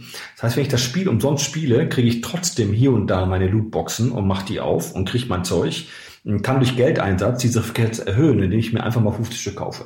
So funktionieren Lootbox-Spiele. Wenn du da die Lootbox-Spiele so aufbaust, dass du diese Boxen nur kaufen kannst und dann sind die Gegenstände da drin, dann funktionieren sie nicht. Weil die Nichtzahler fühlen sich verarscht und die, die Zahler kriegen, sag mal, kriegen zwar dann diese Boxen, fühlen sich aber verarscht, weil sie ja nur zu ein Prozent diese epischen Sachen kriegen. Dann funktioniert es nicht mehr. Und, Aber wenn, äh, wir jetzt, wenn wir jetzt bei dem ja. System sind, ähm, dann würde mich ja mal interessieren, also aus deiner Warte raus, was sagst du denn dann dazu? Man, man, also zumindest wissenschaftlich gibt es ja mittlerweile durchaus äh, mehrere Studien, die sehr nahelegen, dass genau diese Mechanismen auf den Lootboxen basieren und teilweise auch Glücksspiel, deswegen gibt's ja diese Analogie, ähm, dass eben dieses, du, du leistest einen wie auch immer gearteten Einsatz für eine unbekannte Belohnung, ähm, äh, äh, verhaltenspsychologisch die gleichen Mechanismen im Gehirn triggern wie harte Drogen. Ich meine, das ist mittlerweile relativ, zumindest verhaltenspsychologisch, so sehr wie ja, man das herzlich nachweisen kann. Herzlich willkommen in der Computerspielbranche. Das ist eine World of Warcraft genauso. Eine ist nicht so? unbekannte um äh, ja. Warum haben die Leute sich dann hingesetzt und haben, haben, Ehe, haben ihre Ehe aufgegeben, ihre Arbeit verloren und keine Ahnung was, weil sie in World of Warcraft im Rage feststecken, ja? ähm, ist genau das gleiche Verhalten. Ähm, Spiele sind so definiert, ja, egal welche Spiele, ja, da, da werden Hormone ausgeschüttet. Und ähm, weil du Spaß hast, ja, und da ist Spannung und da ist keine Ahnung was. Und ja, nee, nee, das, das ist aber, das ist aber Moment, nein, nein, nein, das ist nicht, das ist nicht das, was wir wissenschaftlich wissen. Wir wissen sehr genau, zumindest wenn wir einigen Studien, in Nordamerika eine Menge rausgekommen, wenn wir einigen Studien glauben ähm, von relativ renommierten Universitäten, die nachgewiesen haben, es geht nicht um Spiele im Allgemeinen, man hat Spaß und da kommen Emotionen, das ist klar. Bei einem FIFA-Spiel zum Beispiel, keine Ahnung, wenn ich jetzt gegen einen Kumpel spiele, ähm, natürlich passieren da Sachen, aber da werden nicht die Suchtrezeptoren angesprochen, wie zum Beispiel bei einem, einem Cardpack bei FIFA. Da kann man sehr gut oder konnten zumindest, ich, ich nehme das jetzt mal so hin, Wissenschaftler sehr gut nachweisen, dass das die gleichen Rezeptoren anspricht wie Kokain und Heroin. Und ja, ich meine, muss man nicht. Der, die Studien kann man. Ja, aber das macht's ja nicht besser, wenn es bei World of Warcraft hm. ähnlich ist. Nee, aber, aber darüber willst du nicht reden. Bei World of Warcraft Doch, darüber, ich sag mal, darüber würde ich mit einem World of Warcraft Designer auch reden wollen. Jetzt rede ich aber mit einem Free-to-Play Consultant. Ja, genau. Ja. Also ich meine, mich interessiert einfach nur, wie du dazu stehst. Du kannst ja auch sagen, ist alles Bullshit oder ist äh, ähm, Nein, keine ich Ahnung, finde, wie ich bei World einfach, of Warcraft. Dass, dass Lootboxen selber äh, nur dann funktionieren. Und ich, ich kenne viele Spiele, die Lootboxen haben. Und ich kenne viele Spiele, die Lootboxen haben, die gar nicht funktionieren. Und ich kenne auch viele Spiele, auch die Daten, die sehr gut damit funktionieren. Und was sie, was sie gemeinsam haben, ist, dass sie den, den Spieler, ich sage es mal mit, ich übertreibe es mal, mit Lootboxen bombardieren. Ja, das heißt, du kriegst so viel Krempel hinterhergeschmissen, ähm, dass die Lootboxen, ähm, die, die, der Zufallsfaktor, der da drin ist, nur ein Teil von dem gesamten Bild ist. Ähm, und die, die, du, wenn du Geld ausgeben möchtest, du nur die Frequenz erhöhst und es dann irgendwann mal ein Punkt im Spiel kommt, wo es keinen Sinn mehr macht, Lootboxen zu kaufen, weil du eigentlich die meisten Sachen, die du brauchst, im Spiel schon hast und dann andere Systeme das ersetzen müssen, sonst funktionieren diese Spiele langfristig nicht. Ähm, Habe ich auch Analysen äh, da draußen gemacht und Vorträge drüber.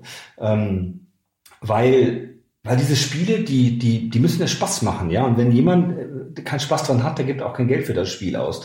Und diese, diese Zahler, die lassen sich ja nicht so einfach verarschen, weil die tracken haargenau, ja, wenn du, wenn die Lootboxen kaufen, was sie drin finden, und da gibt's Online-Datenbanken, wo sie es eintragen, wo die Wahrscheinlichkeiten drin stehen und pipapo, ja, gut, inzwischen sind es im Spiel selber drin, die Wahrscheinlichkeiten, aber das gucken die alles nach. Ich habe mich, äh, ich hatte ein, ein, interessantes Treffen vor ein paar Monaten. Da habe ich ähm, auf einer Spielekonferenz jemanden getroffen, der gesagt hat, er ist ein Whale. Habe ich ihn erstmal angeguckt und gesagt, wie meinst du denn das?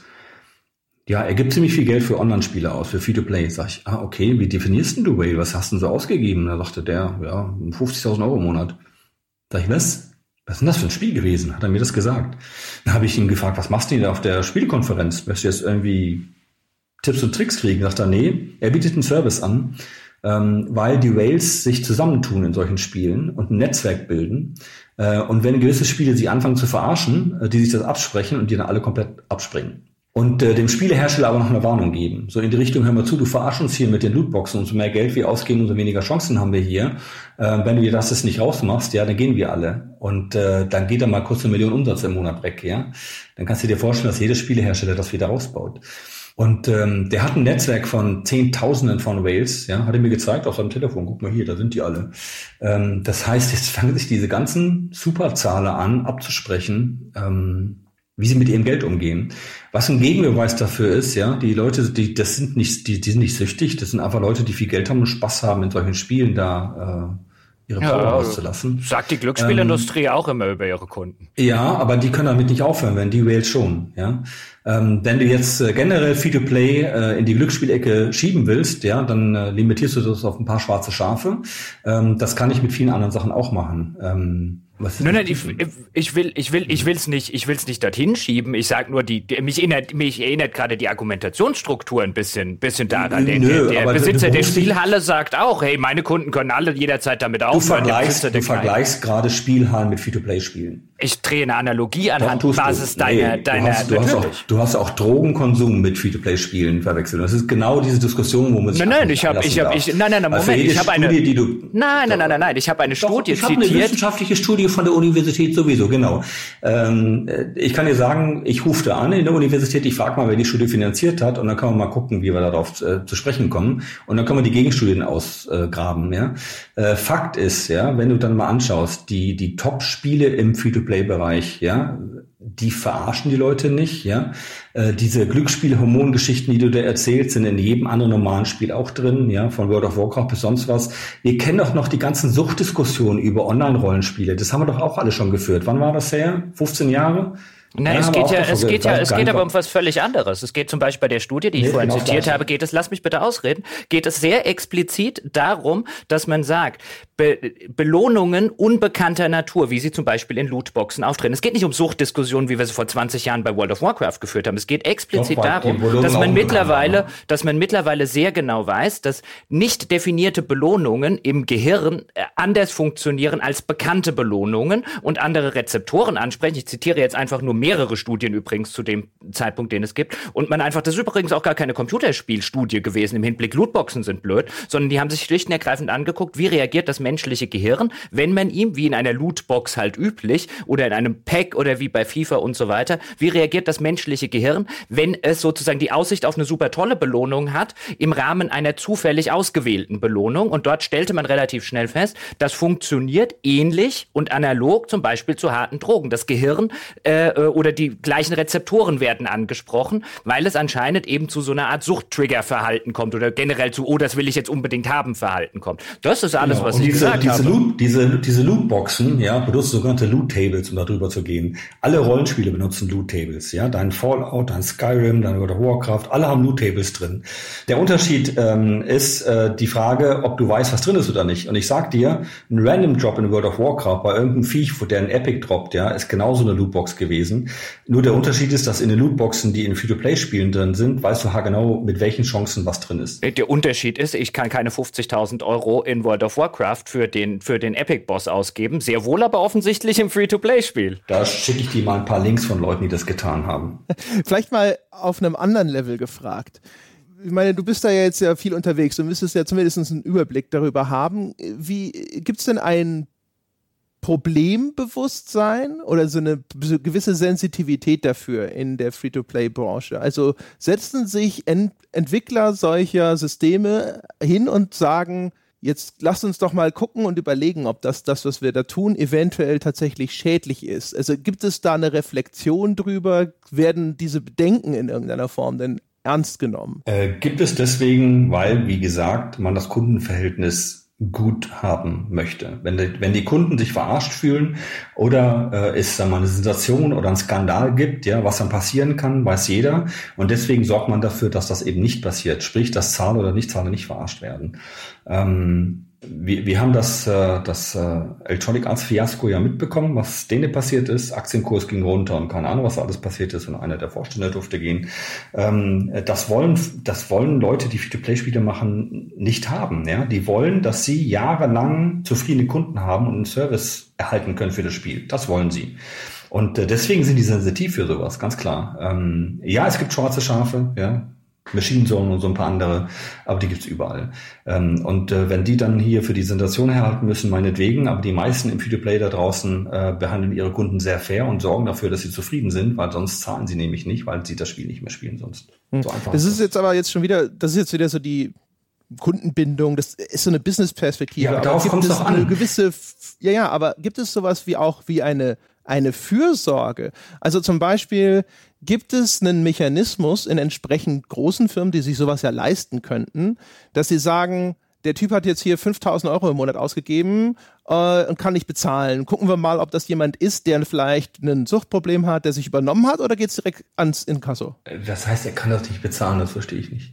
Naja, es wird ja Zahlungsausfälle geben. Wenn jetzt jemand, äh, sozusagen, wenn jemand ein Suchtproblem hat, dann passiert es ja sicherlich durchaus mal zum Beispiel, dass er halt da sitzt und sich dann, ne, dass er dann da sitzt und dann kann er einfach nicht bedienen, was er da vielleicht ausgegeben hat oder sonst irgendwas, die Kreditkartenabrechnung oder so, das wird nicht bedient. Gibt es irgendeinen Mechanismus oder keine Ahnung, dass man auch mal guckt, wenn Leute anfangen, richtig viel Geld auszugeben? Könnte man also wenn, äh, wenn, äh, wenn bei Leuten die Kredit, also wenn bei Leuten die Kreditkarten bouncen und so weiter, ja, dann wird der Account gesperrt. Ähm, der Unterschied ist, dass wenn jemand schon viel Geld reingesteckt hat in so einen Account, ist der Account, hat ja dann eine bestimmte Qualität, äh, dass der Support sich dann an denjenigen wendet. Ähm, wenn die Spiele dann eine direkte Supportline haben, die meisten haben das, die guten. Ähm, und ich weiß, dass, äh, das habe ich ja selber auch schon aufgebaut, dass für Leute, die sehr viel zahlen, es einen eigenen Support gibt. Und diejenigen ja, genau, so ein, so ein Key Account Management und so. Also die Beispiele waren jetzt natürlich äh, wahrscheinlich ein bisschen idiotisch, weil einfach so aus der hohlen Hand. Also meine Frage ist halt einfach nur, gibt es eine Besorgnis, dass da für, bei manchen Leuten die Ausgaben aus dem Ruder laufen und gibt es ein Bemühen darum, sowas zu identifizieren und denen dann vielleicht zu sagen, weißt du, so wie der, der fürsorgliche Barkeeper, der sagte, der sagt, ich, ich, ich gebe dir jetzt nicht noch ein Bier, du hattest genug. Ja. weil er den Kunden direkt da sieht, ja. Aber du weißt ja nicht, wenn jemand äh, viel Geld für ein Spiel ausgibt, ob der sich das leisten kann oder nicht. Das weißt du ja gar nicht.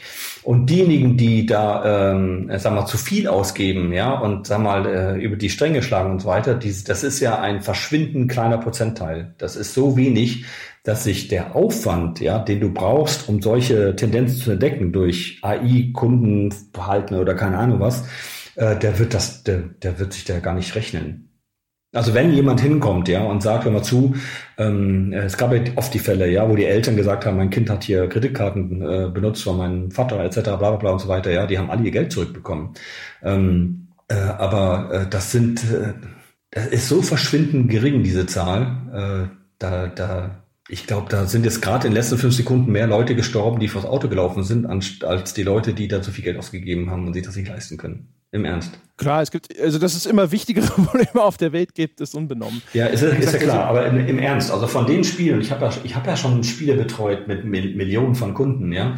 Ähm, äh, die, die Anzahl der Fälle, ähm, wo, wo jemand auf uns zukam über den Support und gesagt hat, hör mal zu, äh, mein Bruder hat hier viel zu viel Geld ausgegeben, der kann seine Miete nicht mehr zahlen, etc. bla bla bla, ja, ähm, diese Geschichten, ja, die kann ich an einer Hand abzählen. Ja, aber an, an André ging es ja, glaube ich, zehn Jahren. Aber André ging es ja, glaube ich, ging es ja, glaube ich, ein bisschen um die Frage, ähm, tut denn die Branche etwas, um nicht darauf angewiesen zu sein, weißt du, dass der Bruder sagt, hey, pass mal auf, hier mein Bruder, der schämt sich ein bisschen, aber der kann sich das nicht leisten. Äh, Ob es eben Mechanismen was gibt. Für die 0,1, was soll man denn für die 0,1 Prozent Kunden, die sowas äh, an, angeht, machen? Was meinst du denn wäre möglich zu tun? Äh, weiß es nicht. Außer André hat ja einfach nur gefragt, ob, ob, ob, ob was getan Nein, wird. Nein, aber was soll man, ja, aber was, was, was soll denn getan werden? Wie, ja, wie soll ich meine, das, das gehen? Eine, ja, ja. Das war ja auch nur so ein bisschen naiv in diese Richtung gefragt. Also ich verstehe, also das Argument, äh, die Branche hat alleine schon ein finanzielles Interesse, äh, das nicht zuzulassen oder nicht irgendwelche genau. Strategien einzusetzen, die dann kundenfeindlich werden. Äh, zu einem genau, also wir haben auch ein großes Interesse, dass Free-to-Play-Spiele positiv gesehen werden. Äh, oder andersrum gesagt, wären Free-to-Play-Spiele nicht, sag mal, so, so positiv, würden nicht, würde nicht 60 Prozent des Gesamtumsatzes der, der, der Branche ähm, darüber laufen. Ähm, Deswegen ähm, sind diese, diese, diese Skandale etc. sind ja auch schädlich, ja, wo Leute, die gerade neu im Free-to-Play-Bereich sind, sagen, also wenn das, wenn die Spiele nur so designt sind, dass sie mich süchtig machen und mich abzocken, mein Konto leer räumen, dann spiele ich das nicht. Das ist ja nicht in unserem Interesse. Und so sind sie ja auch gar nicht gebaut. Die meisten jedenfalls. Ja wie gesagt, also für mich war es halt immer so ein bisschen die Frage, gibt es da tatsächlich, deswegen auch die Frage so nach, nach gibt es irgendwelche Ethikrichtlinien, nach denen man da agiert oder so, weil ich hatte auch so auf Entwicklerkonferenzen, wenn ich in solchen Talks drin gesessen bin es gibt halt auch diese Faszination mit, äh, äh, ah, hier, die intermittierende Verstärkung ist ein psychologischer Mechanismus. Wenn du demjenigen immer die gleiche Belohnung zuverlässig austeilst, dann ist es nicht so äh, äh, faszinierend und nicht so verführerisch, wenn eben dieser Zufallsfaktor da ist und er kriegt eben mal was Tolles, aber eben zwischendrin auch mal gar nichts oder nur Mist und so weiter und so fort. Ja. Und das war. Ich kenne diese Talks, ja. Das ist ja auch interessant. Nee, ne? ja, es, es ist, es ist super interessant, ja, aber das ist ja schon ewig so, dass Computerspiele so designt sind, damit sie Spaß machen, dass du den nächsten Level auch noch machst, oder den nächsten Boss in Dark Souls killen willst und so weiter und so fort, ja. Da gibt's ja dann äh, verschiedene Theorien. Aber ich sag dir eins, dass ja, die Entwickler oder Firmen, die aktiv diese Theorien benutzen, um ihre Spiele angeblich zu verbessern, ähm, äh, die, die kommen, die kommen nicht vorwärts, ja. Und die meisten Spiele, die in den Top-Charts sind, ja, sind alle von Teams entwickelt worden, die gute Spiele machen wollen.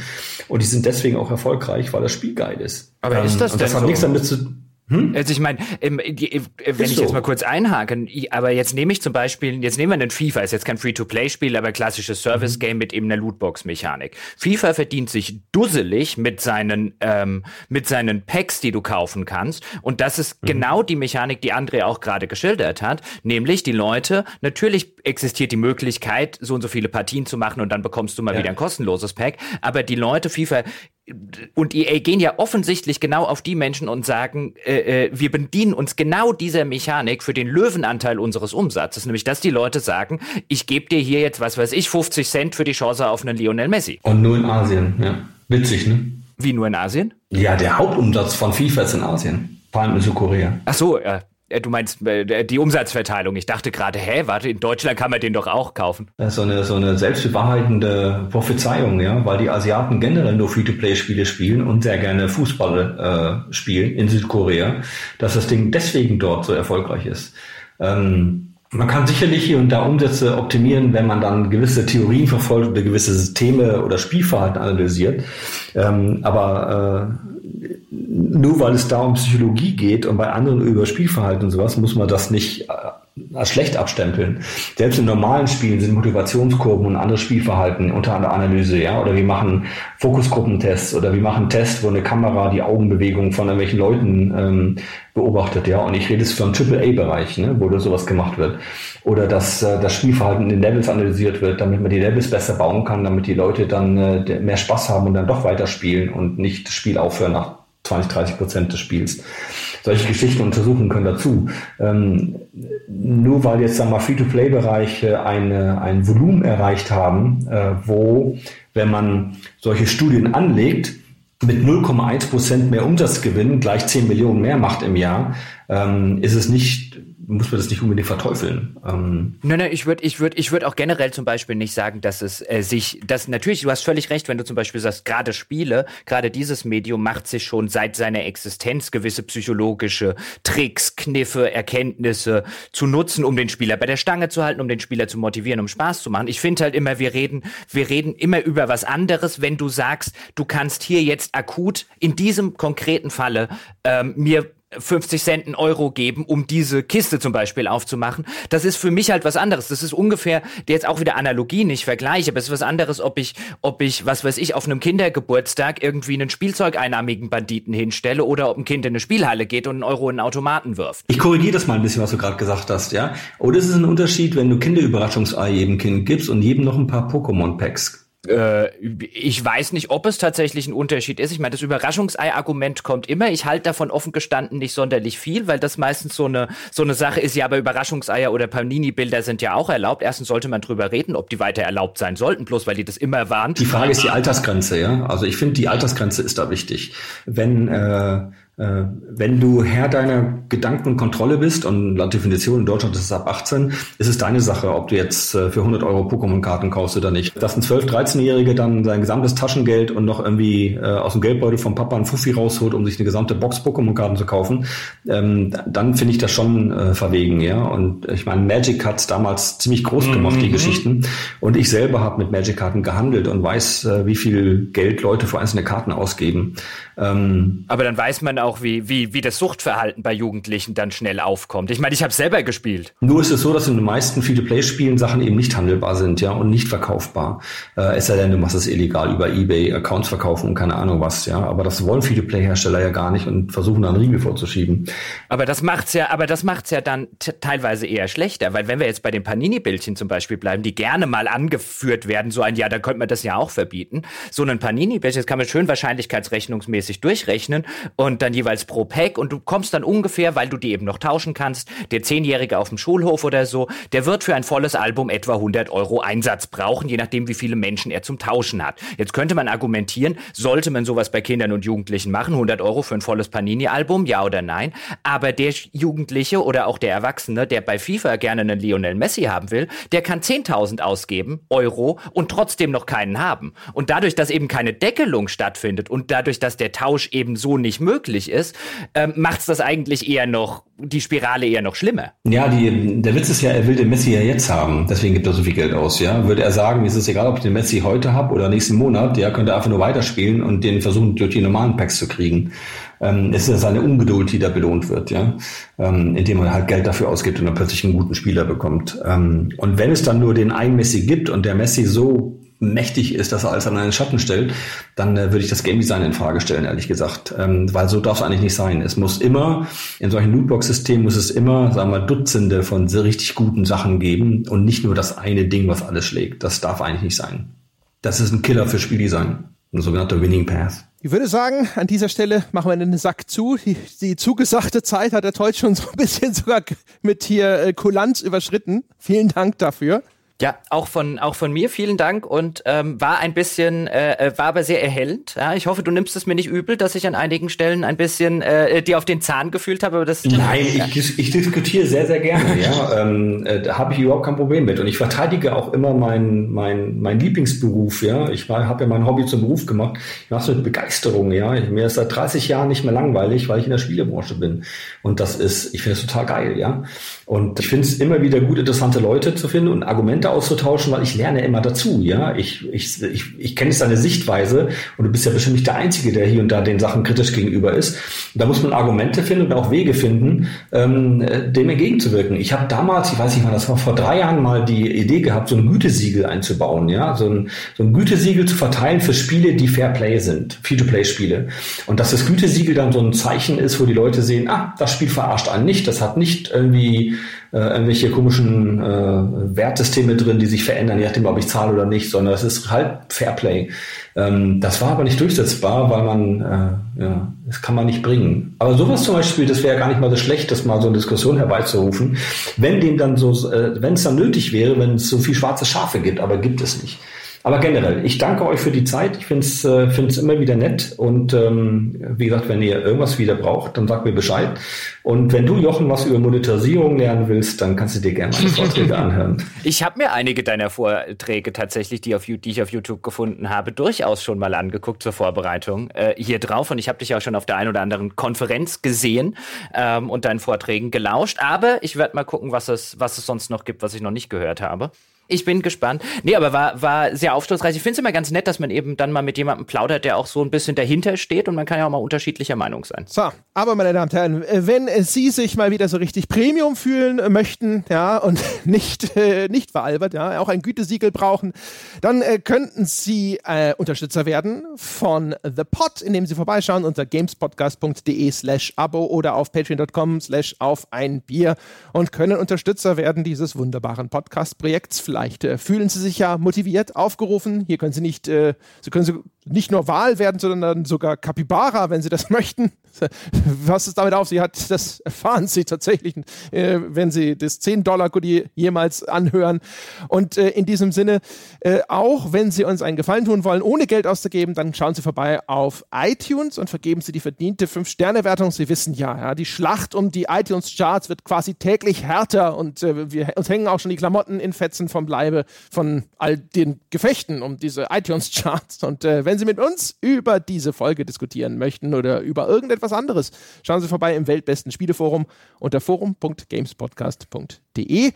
Und äh, wenn diese Folge erscheint, dann sind vielleicht, das ist ein bisschen im Voraus aufgezeichnet, noch Tickets für unseren Live-Auftritt in Hamburg am 26. zu haben. Schauen Sie doch einfach mal nach, falls Sie das interessiert. Garantieren kann ich es nicht, weil wir relativ früh aufnehmen, aber gucken Sie doch trotzdem mal vorbei und lassen Sie sich überraschen, ob da noch Tickets zu haben sind. In diesem Sinne, das war's für diese Woche. Wir hören uns nächste Woche wieder. Bis dahin.